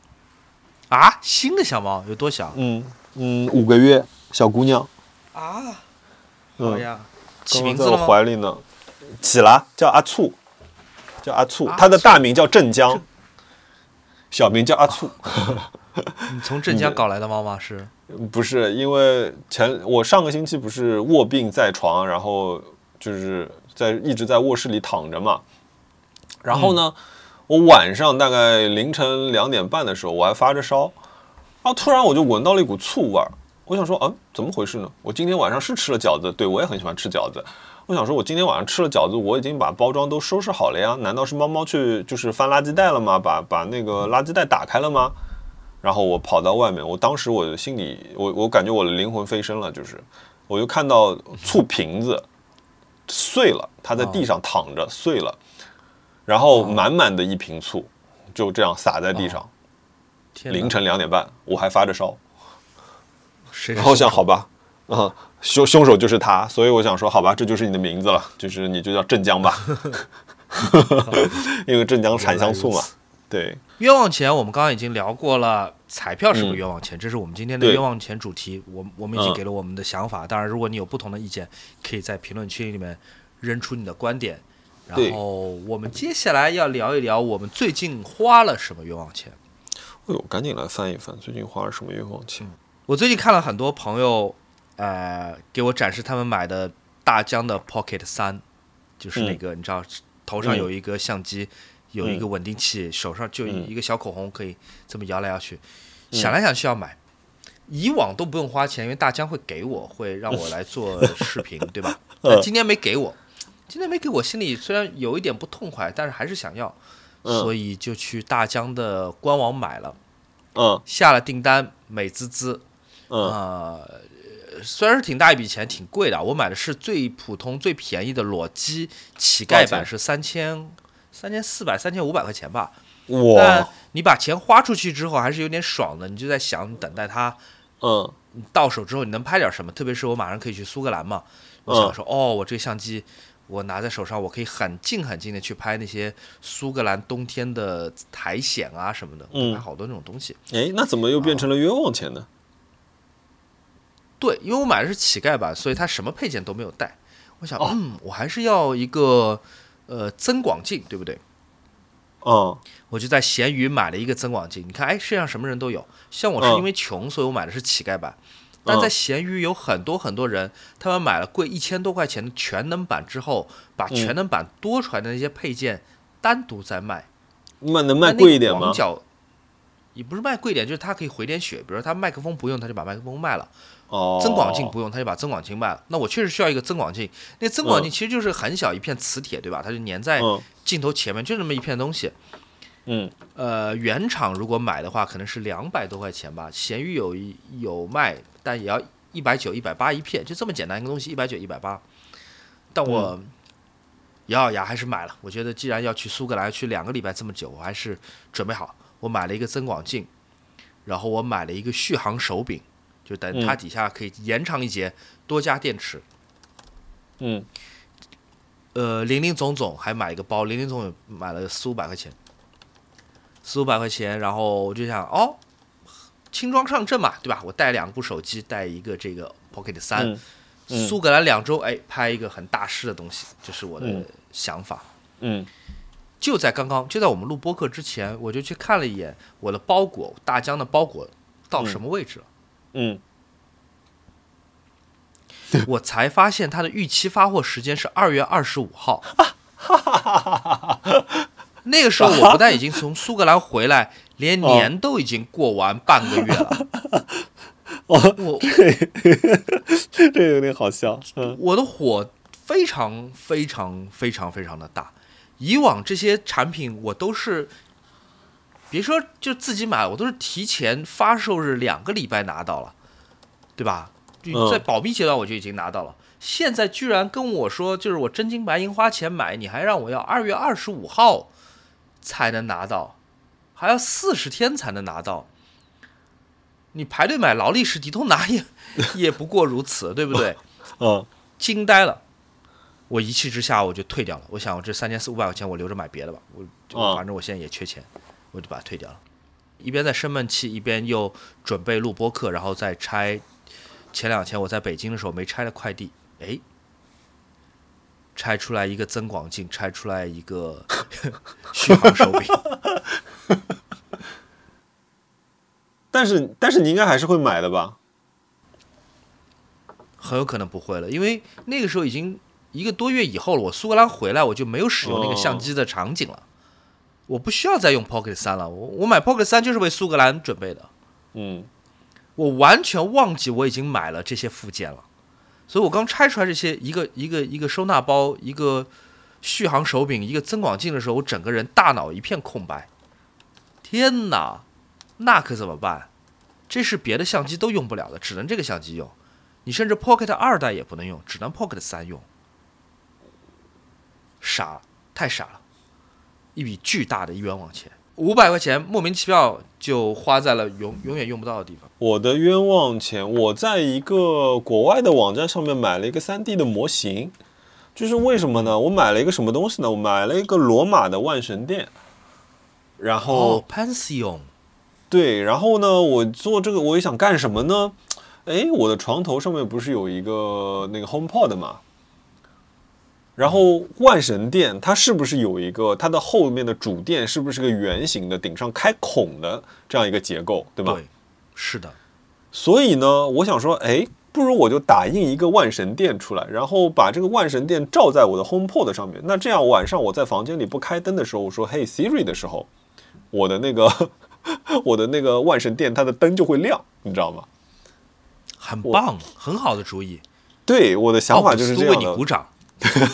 我 想哇，这这个多酷啊，对吧？晚上有一种神圣的感觉。是的，然而，我收到这这个模型不便宜啊，这个模型要人民币六百块钱多一点儿。嗯，然后我相当于三个反增广镜。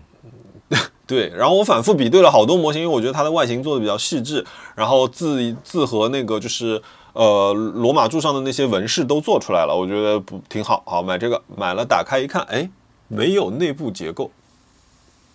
没有内部结构，这个时候我就觉得，哎，我觉得很奇怪，万神殿怎么会没有内部结构嘛？对吗？这不是万神殿最有名的部分吗？然后我就写信给这家那个呃这个网站，我说，哎，为什么你们的那个呃万神殿里面是没有内部结构啊？他说，哦，you can，你是说呃他说你可以就是呃另外 order 这个部分，就你可以买来跟我们订购这个部分。他说我们可以帮你把里面建模建出来。我说啊，可是我说你的费用里面并没有说清楚，说你的这个模型只带与只带有外形而没有内部的结构啊，对吧？对吧？我只是说了这样一句话就，上面没有那个孔，对吧？都没有那个孔，它里面是乱七八糟，它只有一层一个外层，就那个模型我几乎用不了，啊我自己修复要花很长时间。然后嗯他就回了我一句让我非常非常生气的话，我说我宁愿就是我如果说你好好的讲这句话，我觉得我花了这个钱，我可以宣几张静态的图，或者把我的汽车放在那儿渲染，也挺好看的，对吧？他说啊，他说我们没有办法去呃标注说这个模型里面到底有什么，它外面是不是有一个罗马人站着在那里聊天，还是有一匹马在那里干什么？他说我们只会告诉你照片上面有什么东西。我说啊，我说啊我说你怎么会是这样说话的？我说因为我在问你这件事情，为什么？甚至说我只是提了一个建议，说你们是不是可以标注一下你们这个模型包含什么？我说我并没有在问你这个建筑里面是不是包含了来自罗马的空气啊，你知道吧？就就反正得到了一个很酸的一个、一个评论，然后那天还挺生气的，就是花了钱，然后啥也用不上，然后还还被人怼了。其实你买的是一个软件当中的建模的文件，对不对？对我买了一个文件，对哦，那六百块钱挺贵的，就是一个对对，就其实它是一个对知识资产，对，嗯，付费资产嘛。嗯那我想说，那因为网上也有一些免费的，比如说万神殿，可是我想说，哎，一样要做了，就做一个精致一点的嘛，找一个更好一点的，因为这个是我自己没有能力建模的一个东西，我不如找一个专业的网站，然后买一个更好一点的模型，花一笔钱，对吧？嗯，哎，其实是要有要有内部结构的，因为万神殿很有趣的地方是在于它的那个墙不是一样厚的，对它那个墙有厚有薄的地方，对吧？你知道它是对它是一个建筑支撑的系统，而且在那个支撑系统，它在里面你走的时候你也看不出来，里面对吧？内景还有著名有拉斐尔的坟墓在里面，对，我觉得那个要有。因为我觉得这是很重要的一部分。要有拉斐我尔就是。你说，你说，比如说，你说巴黎圣母院，那也就算了，对吧？巴黎圣母院它是一个完整的一个哥特建筑，它的外形是完整的。但万神殿它最重要的东西不就是它里面嘛？它那个，而且它的顶又是一个空的，你总不能说我看到顶上之后里面啥也没有，我哇，我当时心都凉透了，我靠，嗯气死了。确实这是挺大一笔钱，你也没法自己改。对啊，我就没有这个能力做这个。对，还有啥呃冤枉钱吗？呃，小猫猫买了好多东西，但也没有什么冤枉钱，都还不错的东西。我给它还买了个恒温水壶。哦，我有笔小小小小的冤枉钱，但这个主要是怪我不怪制造厂商，嗯。因为要游泳，我买了一个游泳耳机，嗯。就是它其实骨传导的，对吧？我原来的想法是我手机扔在岸上，然后放个歌或者放个播客，我可以在水里面啪啪啪啪游，嗯。我不用再去想我到底要救谁，对吧？嗯。我就可以 听点别的东西来嗯。打发这个一两个小时的时间，嗯还挺贵的啊，这个七百九十八块钱啊真的啊八块钱，韶音的，嗯不便宜对吧那是挺贵798的块。钱嗯嗯嗯，我到手之后发现它没有蓝牙功能，它没有无线功能，它就是一个 MP 三播放器。如果我要听什么的话，我需要把这个文件导到机身里面去。但这么多年来，我已经不知道 MP 3文件去哪里下载了。打个比方说，我们现在要听一个一期播客，嗯我这个播客的 MP 3从哪儿来？嗯我不知道啊。嗯，你怎么把流嗯媒体的东西拷贝到里面去？嗯你要听一些讲座比较复杂的方法？嗯，对，你怎么把这 MP 3导进去？那而且因为呃，你在水里，你其实你也不能控制进度条。嗯一个长达两个小时的播客，你说哎，刚才那句很好笑，我倒回去听不行，你只能选下一首，下一首就是下一期播客。如果你有两期播客在里面的话，哦，其实很不方便的。哦。我有一个索尼的，跟你这个功能差不多，嗯是吗？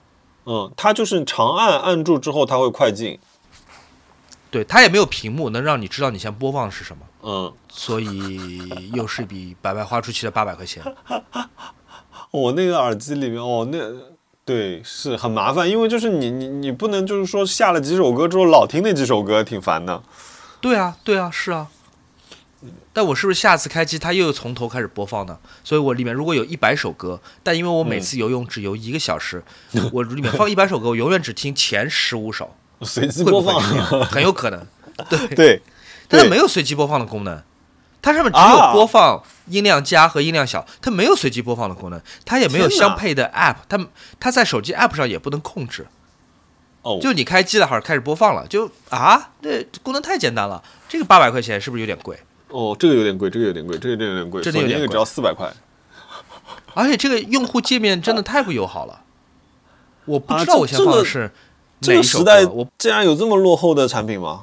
这有点奇怪。是啊这个界面真的是太太简单，你哪怕你给我一个手机的 app 的界面，我可以选歌，对吧？对，即便它在水下，它没有办法通讯，但我可以先在岸上选完我要放的东西，或者我一在一段两个小时的播客当中，我上次听到了一半，我现在从一小时开始重新再播放，嗯，对，你给我这个功能，不然的话，我我如果直接选上一首下一首，那我现在播放的这个节点又断掉了，我回不去了，我不能拖动它，因为没有没有按钮能让我拖动，它只有音量加、音量减和嗯。播放停止，就这嗯。这几这些这些功能。很难，而且它配的传输器嗯。就是它跟电脑连接传输器嗯。是个 USB A 的接口。所以我昨天翻箱倒柜找了半天，我才能给它充上电。天哪，那 Mac 都我已经找不到连不上啊！你怎么往里 Mac 都插不上去，对啊都插不上去，我得我得找好久找到一个转接器，我已经两年没有用的一个转接器，好不容易找着，再给它连上。这是什么年代出的产品啊？糟糕，应该是今年吧，反正我京东上看是韶音的新产品，我就买了。哦，好吧，我本来以为这一类产品，比方国产厂商韶音，它可能界面会做的比索尼更聪明一点，对因为往往国际性的大厂用户界面都做的不够聪明，反而是国产厂做的更好一些。对。没想到拿到手就这么一些按钮。哎，你你去北京去了老金店吗？我本来想去，但是最后没没赶出时间来。我去北京是去要饭去的，哦，见了几个客户，跟人家说：“哎呀，新年快乐啊，怎么怎么样。”然后那么嗓头问一句说：“哎，二零二四年我有什么能替大家做的呀？”然后就就这样。经济不好，主要是靠要饭，嗯，给跟客户赔笑。我有一个嗯冤枉钱，呃，我我因为一直订了我们公司的健身房，每个月是会从我工资里扣钱的。这个从工资里扣钱啊这个事情呢，就变得很不敏感了，因为就是我如果不去查我的工资单，我是不知道有这笔扣款的。嗯，然后呢，我就收到了邮件问，一下是多少钱吗？呃，七七十块钱一个月，啊，那还不错，行，继续对。然后，然后呢，我就没有就是忘了这件事情。然后我因为又没怎么去健身房，我最多就是去洗过一次澡，所以就变成我花了一年花了一个月七十块钱，对吧？十二就一百八七八百四十块钱，对吧？我花了八百四十块钱洗了一个澡，你说这是不是个冤枉钱？算是冤枉钱。那我还有一笔小冤枉钱，我我有笔很小很小的冤枉钱，五块钱的冤枉钱。哦我有一天我手机收到了顺丰的推送，嗯他是讲有一个很大的拍卖行，非常厉害的拍卖行，嗯呃，反正就一月一号、一月二号那时候给我寄了一个邮件，是什么东西不知道，因为他嗯寄到了我原来搬家前的地址，反正就推送告诉我有这么一个东西来。嗯我想，哦，肯定是那种新年礼盒，对吧？嗯里面有一个呃香氛，有一个什么呃月饼、蛋糕，甚至一瓶酒的那种新年礼盒，嗯所以我就把它改到我现在新的地址。但改到嗯新的地址，顺丰要收我五块钱，我就给了那五块钱。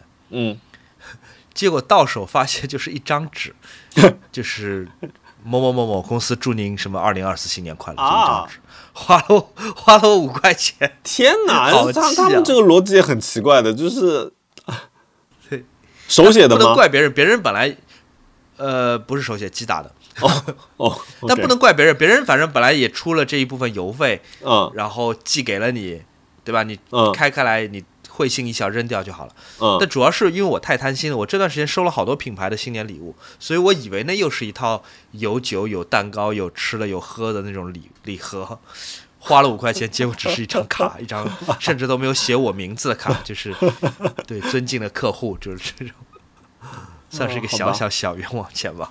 本周超现实，我其实不是本周啦，几号来着？三十号去的北京，然后呢，因为其实十二月三十号，对，十二月三十号去的北京。其实我也没什么目的性，其实，呃，我就约了约了几个朋友，比如说，呃，比如说我约了二三，然后我约了老金，然后我约了我同学。那其实，呃，我还有还有我北京的一个一个好朋友，然后我去他们去他工这那个工作室玩嘛，然后呢，那那就跑去闲逛了，其实没什么目的性嘛。后来就那天第二天，我跟二三吃了个午饭，然后吃完午饭，他就跟我说他要去做脸了。哎、我们爱爱美的二三老师，他说他要去做脸，他说因为晚上他要去听那个林宥嘉的演唱会。我说哎哎呀，那好吧，我说。我那我说，哎呀，那怎么办？我也没事儿干。我说我约了老金是那个晚上六点，我说去他那个呃六八七二二幺那个咖啡店嘛。那我说那好吧，反正我也没事儿干，我就扫了个共享单车。哦，他跟我说那个 SKP 的那个有一家小的 SKP，他说里面有一些装饰蛮好看的，我就去那边先逛逛了逛了一圈，因为就在我们吃饭的对面。逛完之后我就扫辆共享单车，我就开始在北京骑自行车，我大概骑了二十公里。然后，嗯，我的路线就是，我就看我骑着的时候，我就看到头顶上有一块路牌，说呃天安门往那个方向。我想说，哎，那不如我就去趟天安门吧。然后我就蹬蹬蹬蹬着自行车从天安门前面过，然后我觉得那个那个体验很棒，你知道吗？在就是那个长那个是长安街对吧？对，啊、我在长安街上面骑车的时候，它会有一个路牌，它写着那个非机动车禁止通行，自行车除外。也就是说，自行车你是可以嗯在长安街上安安心心的骑自行车，并且没有任何的，比如说电动自行车或呃或者助动车这些东西会来打扰你，路也很宽，也很平整。对，然后你就可以悠悠哉哉的骑，然后你会骑过天安门，你会看到毛主席的像，然后你会看到你的右侧有人山人海的游客在涌进天安门。嗯呃，唯一的一点是你不可以停车。然后骑共享单车的朋友们需要到在这就是进入进入进入那个区域之前，你需要登记一下身份证。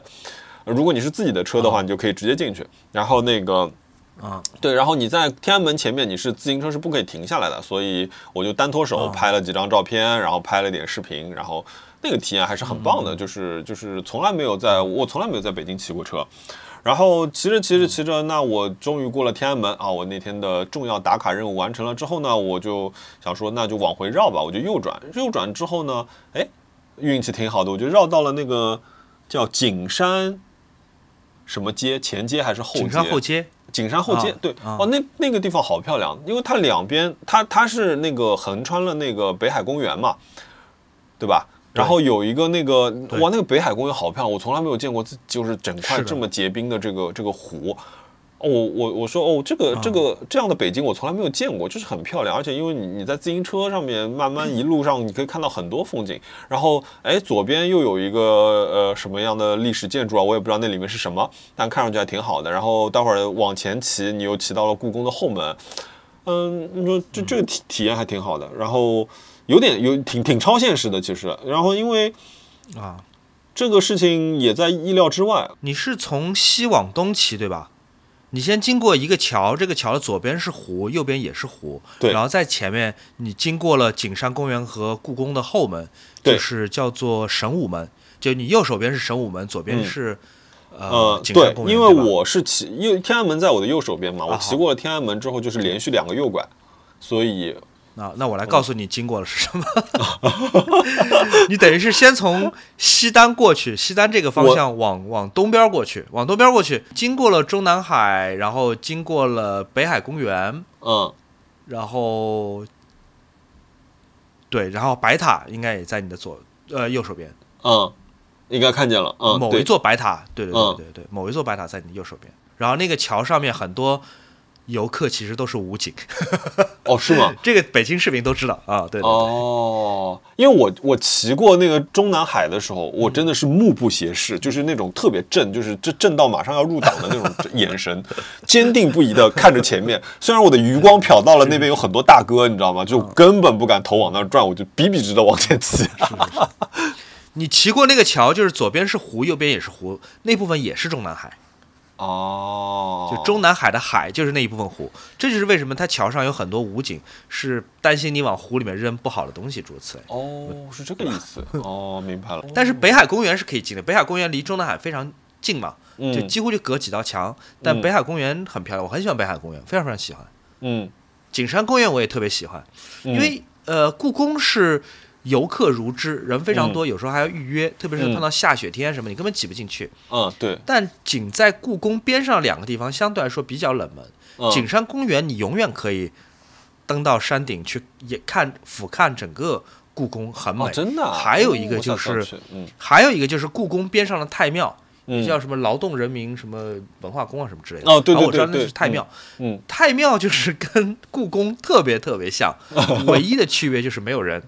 你进太庙那个公园，哦你就能也能看到一群宫殿群，嗯。但是呢没有游客的啊，相对来说比较少。哦，好的，我知道了。下次下次我要去爬景山公园。但我能理解，因为我记得我们有一次在播客里面讲，我在海南岛骑自行车，骑电动助动车，嗯在夕阳底下，就那种感受很美妙的。当你用文字叙述给另外一个朋友的时候，你都很怕自己讲不清楚到底美妙在哪里。但身在其间，你会觉得你像是突然之间做了一个当地人，或者得到了一种从来没有过的生命的这种体验。还有这残雪，呃，然后啊。我我骑着共享单车，然后我前面有一个人，他那个自行车前面呢，就是一大个那种超级大的冰糖葫芦的那种设备，就是就啊一个棒子。啊，然后呢，那个冰他只能啊。从那个冰糖葫芦的缝隙里面看着前面的路，所以他骑得特别特别慢。然后我这我还就是觉得特别好笑，然后我就噔噔噔蹬过去之后，还回首给他就是拍了一张照片，我觉得这这个这个很好玩。然后对，然后你就在不断的在人群里面穿梭，就就就像你说的，然后刚好我到那个北海。公那个那个湖应该是个湖对吧？那个是个湖，呃，嗯那个湖的时候，就是太阳在我的右侧，然后那个它那个阳光反射在湖面上，再照到我这边，啊，在在被我看到的时候，我觉得那个画面就是很很美，就是你你看到是、你我你看到的不是冰，而是你看到的是静止的水，我觉得在我想象里面，北京就是应该和自行车啊、夕阳啊、嗯，冰糖葫芦啊、歌哨啊这些东西相关联的，对吧？这是外地人的想象。对我还戴了个雷锋帽。跟北京相关的电影，嗯，嗯，是。什么阳光灿烂的日子啊什么，你就觉得那些骑着自行车，甚至很小的小孩骑着比他身体还大的那种自行车，只能站着骑，斜挎着骑，因为这种路面在上海是没有的，你骑不到这样的风景，没有，确实没有，，这个太太有趣了，就是。从全中国最著名的建筑面前经过，应该是挺自在的。本来还想说那个，我想说，哎呀，美美骑完了嘛，我骑的美团，然后我想回来截个图，打开美团一看，美团只给你从起点到终点划了一根线，它根本没有划出我的路径，所以我对我回来我也不知道我到底骑了哪些路，但这个体验很棒，对我所以姑且算是一个超现实。对，然后那天我还有另外一个超现实的事情，对，因为我一我一对对逮着机会讲北京的事儿了。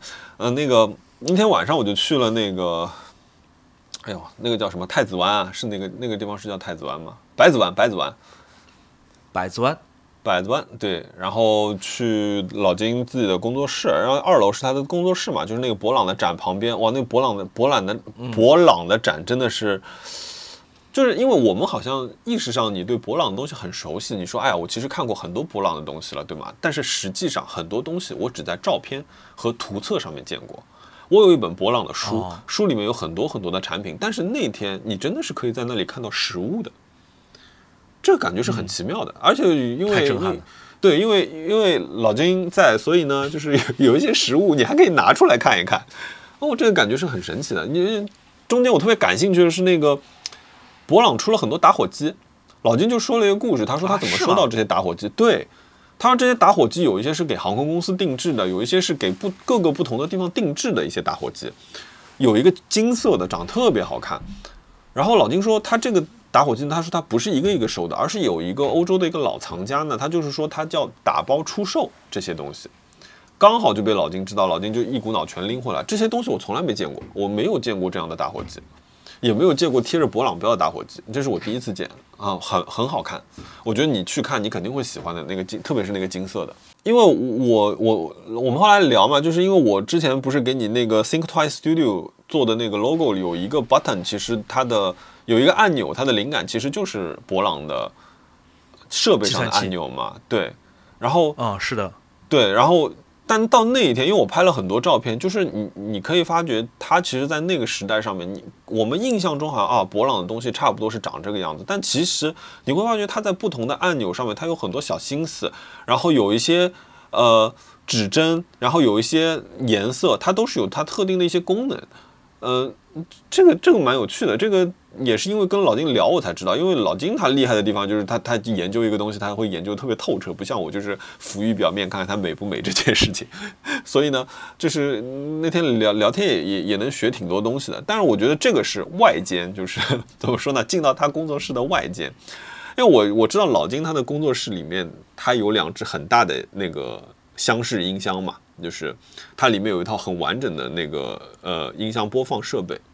所以我就问老金，我说，哎，我说我想进去听听那个东西可不可以？然后他就在那个皇帝位放了一个那个呃 Detail Rams 那个沙发，那个牌叫什么？那个叫 Vitsoy 啊，对，就那那只沙发。Vitsoy 对，然后那个沙发就是在皇帝位，你可以坐在那个上面，然后聆听在一个最佳位置的声音。我们老金说他这套设备是是为了做那个为了爵士凑的，所以我们一开始其实听的是爵士，但是因为我还带了我另外一个朋友，后来我们就开始在试各种各样不同的音乐。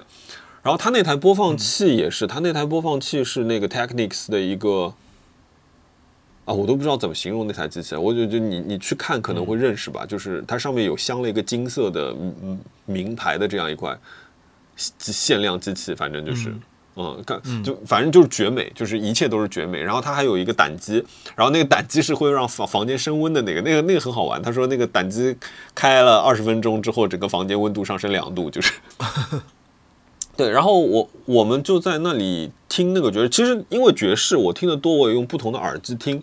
其实我第一次听爵士的时候，我说哇，这个感觉它真的有把层次拉开。就比如说我自己用耳机听的音乐，如果我用 AirPods 听音乐，可能音乐它的丰富程度就是一楼到三楼的丰富程度。如果我换了 AirPods Max，它的丰富程度可能从一楼变成了十楼，也就是说中间的层数层层数加多了。当你用这个设备去听的时候，你会清晰的发觉，你是在那个上海中心前面听音乐。嗯，它的层级是非常非常丰富的，像中间任何音都不会爆掉，然后它的特别在高音区域的时候，那种丰富的程度是是怎么说？你想赞美它，就是很很单纯的人最原始的本能，你就想赞美它，你就想说哇塞，真的牛逼，你肯定很很喜欢那个东西。但是我们那天有，嗯我我觉得这个东西因为很好，它装配的也很好，所以它包括它的背景墙，它也做了一些消声的结构。所以这个其实意料之中。然后我们就试了各各种音乐，我们还试了罗大佑的 CD，然后试了什么什么的。最后我们试了那个发电机，就是 Craft and Wack 的一张那个 computer。嗯，啊、哇塞，我没有想到这个设备听电音可以这么好听。我觉得你下次去一定要让他给你听这个。我今天就是我我前前面说嘛，就是这个东西真的会听到你的，你感觉你的天灵盖打开了，你的听音乐能够贴出听出这种感受，就是哇，真的，我我我说我一直想想怂恿老金，我说你要不要在上海开个店，就是对吧？就是我就办个年度会员卡，我要每天都去。你在家里不需要有音箱了，就就因为他在他在他咖啡厅里配的那一套，你你他说甚至比他在上面那套房间里那套更好。当然了，那天因为后来去了去了晚了，店铺打烊了，嗯，哇，那那那个是视觉到听觉的双重享受。但最近那个博朗的展，他说暂时要停一停，因为他有一个新的展览。但是他说等这个展览做完之后，博朗的东西他还会拿出来的。回想起来这件事情，我还是很激动。可是因为我的嘴笨，我的词穷，所以我没有办法真的去能够还原出来当天那天晚上我我我感受到的和和体验到的东西。我只能说我那天我感觉我的汗毛全竖起来了，我的天灵盖打开了。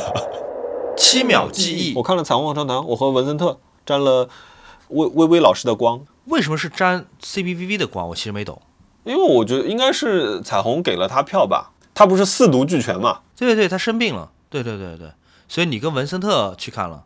对，啊然后他就给了文森特票，然后文森特就问我去不去。我我碰到文森特的时候，我还问文森特，我说：“哎，文森特，你快告诉我，今天我顶了谁的包啊？”他说：“我我说 我说你到底约谁没约上，把我叫来了。”我就我就我就你能感受到一种热情，就是他们对于这一件这个事业的喜爱，这这个这种热烈，这种情绪的热烈，你是能够感受到的。而且我觉得现场听的体验很棒，这是一种全新的，你没有办法说这是一个合唱团，还是你在听一幕，你你在看歌剧，还是你在看。什么？我直观的感受是我在打游戏，你知道吗？这个很有趣。我那天看的那个呃故事内容是叫《罗刹国际》，然后山治篇。他们说，就是因为因为我我有认识一个朋友，就是许世远，他是彩虹合唱团的一员。然后我我我那天后来晚上我在跟他就是聊这个事情，我说你们这个演出太棒了，我说完全震撼到了。我说我以前对于彩虹合唱团的了解仅限于就是身体被掏空，对吧？那些唱的很有趣的、很搞笑的那些内容。我说我没有想到，就是你们就是把罗刹国际去去改变成这个样子，然后以这样的形式去呈现出来。它的通篇用了大量的温州话去唱中间的对白和啊歌词。对，然后呢，当他们去用温州话的时候，其实就像我我回想一下，可能就是比如说非上海的呃上海以外的朋友们在看《繁花》上海版的这种感受，就是你你你似懂非懂，你仿佛好像能够理解一些他在说的事情，但实际上你你你自己也说不出来，你也组不成句子。嗯、但是呢，就是因为他也知道他在听觉上给你增加了一个难度，虽然话前面有有字幕啊，呃，所以呢，他其实把这个故事变得非常非常的简单。他们整个山之篇一共有二十一个小章节，中间跳得非常快，有的可能就是一首曲子，它就过了一个章节。那他的给你的感觉就是层层渐进的，他会告诉你这这整个过程里面我们会讲到两个人，哪两个人，然后好，我们就跟着他们出海了。呃，出了海之后，然后狂风暴雨，然后巨大的浪之后，哎，我们突然世界变安静了。有一个鱼人，三眼鱼人，他带了我们到了一个岛上面，那个岛好像叫观音岛。然后你就开始，他们还有一个就是随着这个演出，你还可以买一个它的一个设定集。你打开这本这本设定集，那么里面就有一张那个地图，就是说他会告诉你，哎，我们说的这个观音岛在哪个位置？这个岛上还有什么什么什么什么什么地方？比如说大王的什么什么地方，或者一个禁地，岛上的禁地这样的。你就会感觉说，哦，我在看一个游戏的攻略，然后下一章他告诉你啊，我们到这个地方了，这个地方发生了什么事情，就他给你的这种代入感很强，而且这个代入感是很现代的。这个代入感不是说像教科书一样的，或者说像传统歌剧一样的，告诉你我们下一章要讲一个什么故事，然后两边有人出来唱歌，我们把这个故事讲得很清楚。他没有，他用了很多有趣的方式。这跟我想的彩虹合唱团特别不一样。完全不一样，就是完全超过你想象的，就是。当然，因为也是我以前对他们的固有思维，所以我觉得这个对我以为就是唱那些热门的奇怪的歌。对。然后我那天还问了他他一个问题，我说你们这个戏到现在只演了四场，可是你们的舞美、你们的呃呃人数，他们上台的人数，他们管弦乐团就有十几个人。然后再加上后面有几十位就是演唱的呃工作呃就是表演者，我说你们才到现在才演了四场，我说你们是怎么回本的？我很好奇，我说你们真的是不惜血本的，就是追求理想吗？啊，后来就说，他说其实因为我们那天周末去刚好是一个主题专场，所以他们会为了这样的专场单独去准备一些他们自己觉得很有趣的内容，然后包括他们现在已经在写下一部海之篇了，所以我就想说，哦，这个蛮有趣的，我下一下一期应该我也会去听吧，就是对这个故事是有好奇的，到底最后会走到哪一步？你说的我非常非常感兴趣，因为我真的原来固有印象，我知道他们唱过一些传唱度很高的，对，呃。有点洗脑的歌，然后还看了《繁花 》哦，你因为只看了一集，要不我们《繁花》留着下集讲。我只看了一集，对，好呀，好呀，嗯，不如你先讲讲吧，反正就已经没有什么剧透不剧透了，不如你先讲讲你的感想吧，我下集再来跟你讨论。翻拍拍的非常好，我觉得就是无可挑剔，但是其实无可挑剔，You sure？我觉得镜头上面吧，镜头上面的，我们不说那首音乐啊，镜头上面，我觉得是很美的。他真的把每一个人都是拍到美。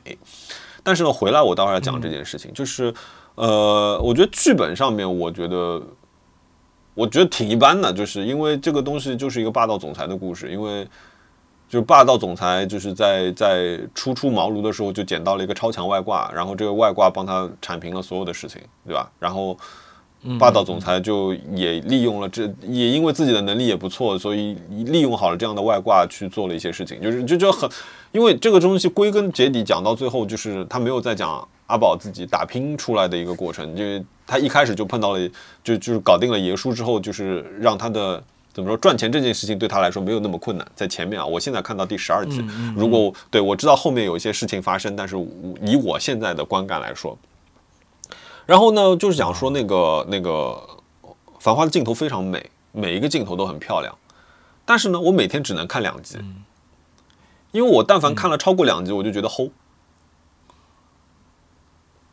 它就像每一你今天晚上出去吃饭啊，你第一道菜是那个呃鲍鱼鸡翅，第二道菜又是鲍鱼鸡翅，第三道菜来了个佛跳墙，第四个道菜来了个什么？是神鹤神神鹤仙珍，你知道吗？就是它每一道菜上来都是大菜，就是你你吃齁了，也就是你吃到第三道菜的时候，你已经不知道自己在吃什么东西了。具体来说，什么什么意思？你是说它剧情很丰富，很呃，纯视觉来讲，它的视觉拍的很美，但是这个视觉很齁，嗯。也就是，这就是为什么我每天只能看两集的原因。就是看多了之后，我觉得眼睛累。哎呦，这怎么怎么又是背对着我呀？怎么又是这个镜头？至真园的镜头怎么又是从这里拍的？就是你你会有这种感觉。虽然每一个镜头都无可挑剔，但你会觉得作为一个上海人来说。呃，他王家卫描绘那个上海是架空的，你有感觉吗？就是它不存在，对对对，它跟上海没什么关系，从来没有存在过，对，从来没有存在过。它是一个讲上海话的一个科幻剧，只不过当中没有科幻的部分，是一个它有香港的部分在，我觉得。OK，香港他可能拍的很准，我才可以。那我觉得，因为我只看第一集，我仍我仍然要强调我没有什么发言权。但第一集里边，我觉得那个上海，他描述的。我觉得跟《小时代》本质上很像，对我觉得像一个香港化的上海。对，胡歌扮演那那个角色，作为一个商人从和平饭店出来，有一堆中国外国记者围着他拍，然后莫名其妙被出租车撞了，就这个景太《小时代》了。九十年代上海哪有这种 哪有这种情况？对，我觉得它有一部分它是利用了这个时代背景，但是我确实是我也同意，它是一个时利用这个时代背景的架空剧。好，等我看了，我再来跟你聊更多。好，但是是是，我觉得是，如果我们的电视剧都拍到这个水准的话，我觉得是很幸福的。你呢？什么都没看，这个环节完全靠你一个人撑起来。我最近全是在干活，不停的干活，在看那个塞巴尔德的书，那个《土星之环》。然后，然然后，因为我买了好多书，但我都没看。对，因为他推荐给我，我那天问他，我说：“哎，陶老师，我最近想看书，我说你推荐我一本书看看吧。”他说：“你看塞巴尔德吧。”他说：“不是很难读。”我说：“读。”然后我读了第一页，我说：“这还不难读。”我说：“他一句话要用十个的，就是那个白是白，左边是白，右边是勺子的那个的。我说他一句话里要用十个的，全是定语套定语套定语。我说我看头都晕了，我每一句句子都要读两遍，我说我才能 明白其意。就是我在去北京和回来回从北京回来的飞机上就一直在读这本书。讲到书，我已经想好我们这期给呃听众朋友们送一个啥小礼物了。这个小礼物一点都不小，很大也很重。是什么？呃，我有一套商务印书馆。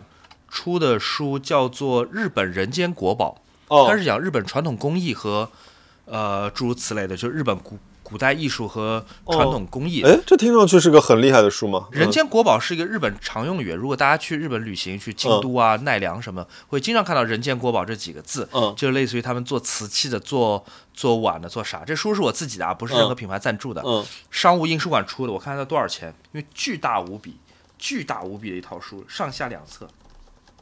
天哪，这套书八百块钱！所以，如果既然我们聊到书，我就把这个作为我们这一期哇呃听众的礼礼物吧，好吗？嗯，我看感觉有一两公斤重这套书。在评论区随便聊点啥，你参与我们跟今天的聊天的任何一个话题，插两嘴，留两句你的想法，聊聊彩票，聊聊这个在北京骑自行车都可以。嗯，然后我们会在下一期的节目当中。呃，念出你的评论，念出你的 ID，然后告诉你中了奖，好吗？许愿有一个熟悉的桥段又再次发生了。嗯，在日本的雅虎拍卖上出现了一张我很想要的唱片。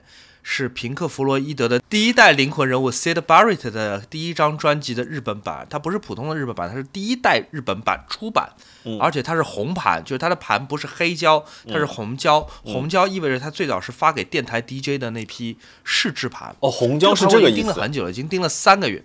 对，那个年代的红胶，就托西巴出的红胶，都是给电台 DJ 的。哦，这张盘我盯了很久，它最早是卖三十五万日元。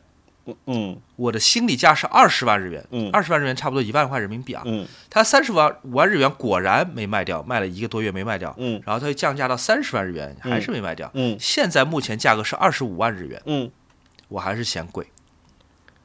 我的心愿，我的许愿就是它在春节这段时间，因为一直没卖掉吧，嗯，能不能再降一点，降到二十万日元，我就把它买下来。我的许愿就是这张，这个能还价的吗？能议价吗？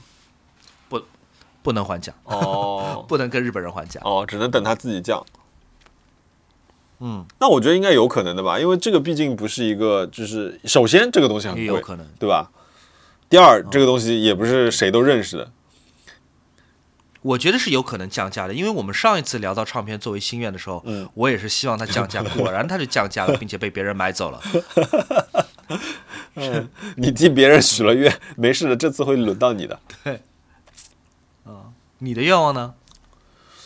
我的愿望，哎呀，我就想休息，我好想休息啊！我想，我想能够无忧无虑的，就是放空脑子的休息。我最近给自己时间塞得很满，我每天晚上扒两个小节的呃钢琴，然后早上起来就复习，然后去上班。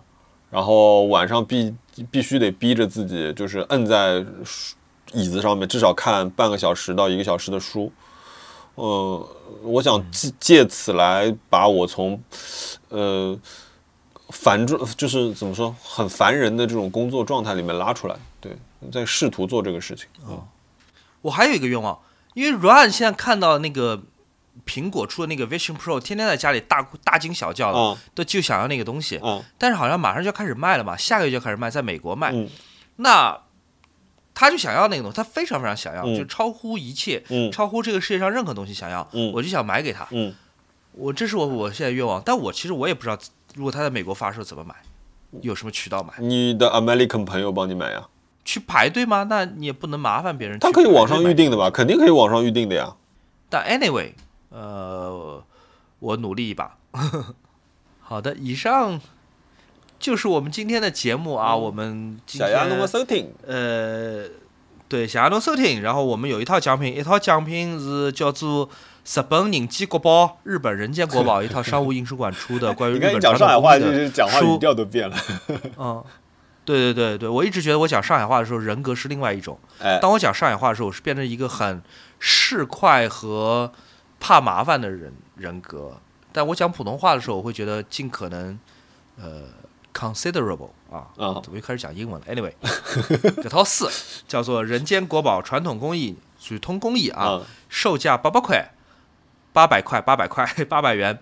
你在我们今天小宇宙的评论区随便留留两句我，随便留两句话，嗯呃，参与我们参与嗯随便一只话题话题对吧？话题嗯五 D 单，嗯参与随便，嗯，我现在讲上海话真的磕磕绊绊，像是外地人刚开始学一样。那你就有可能会得到我们这个奖品，最主要是讲讲你自己的故事，嗯讲讲我们这期节目的话题当中和你自己相关的故事。嗯，来插个嘴或者你只是，随便插一嘴，你都有可能会、对收到惊喜。然后你的评论，我们会在下一期的开头，我们俩会念出来分享给大家，好吗，朋友们？呃，然后有可能我们这一期又会很久很久更新，因为我在苏格兰，好吧？看吧，到时候搞不好在苏格兰抓你一期。好好好，那回头见了，朋友们。好的，这位。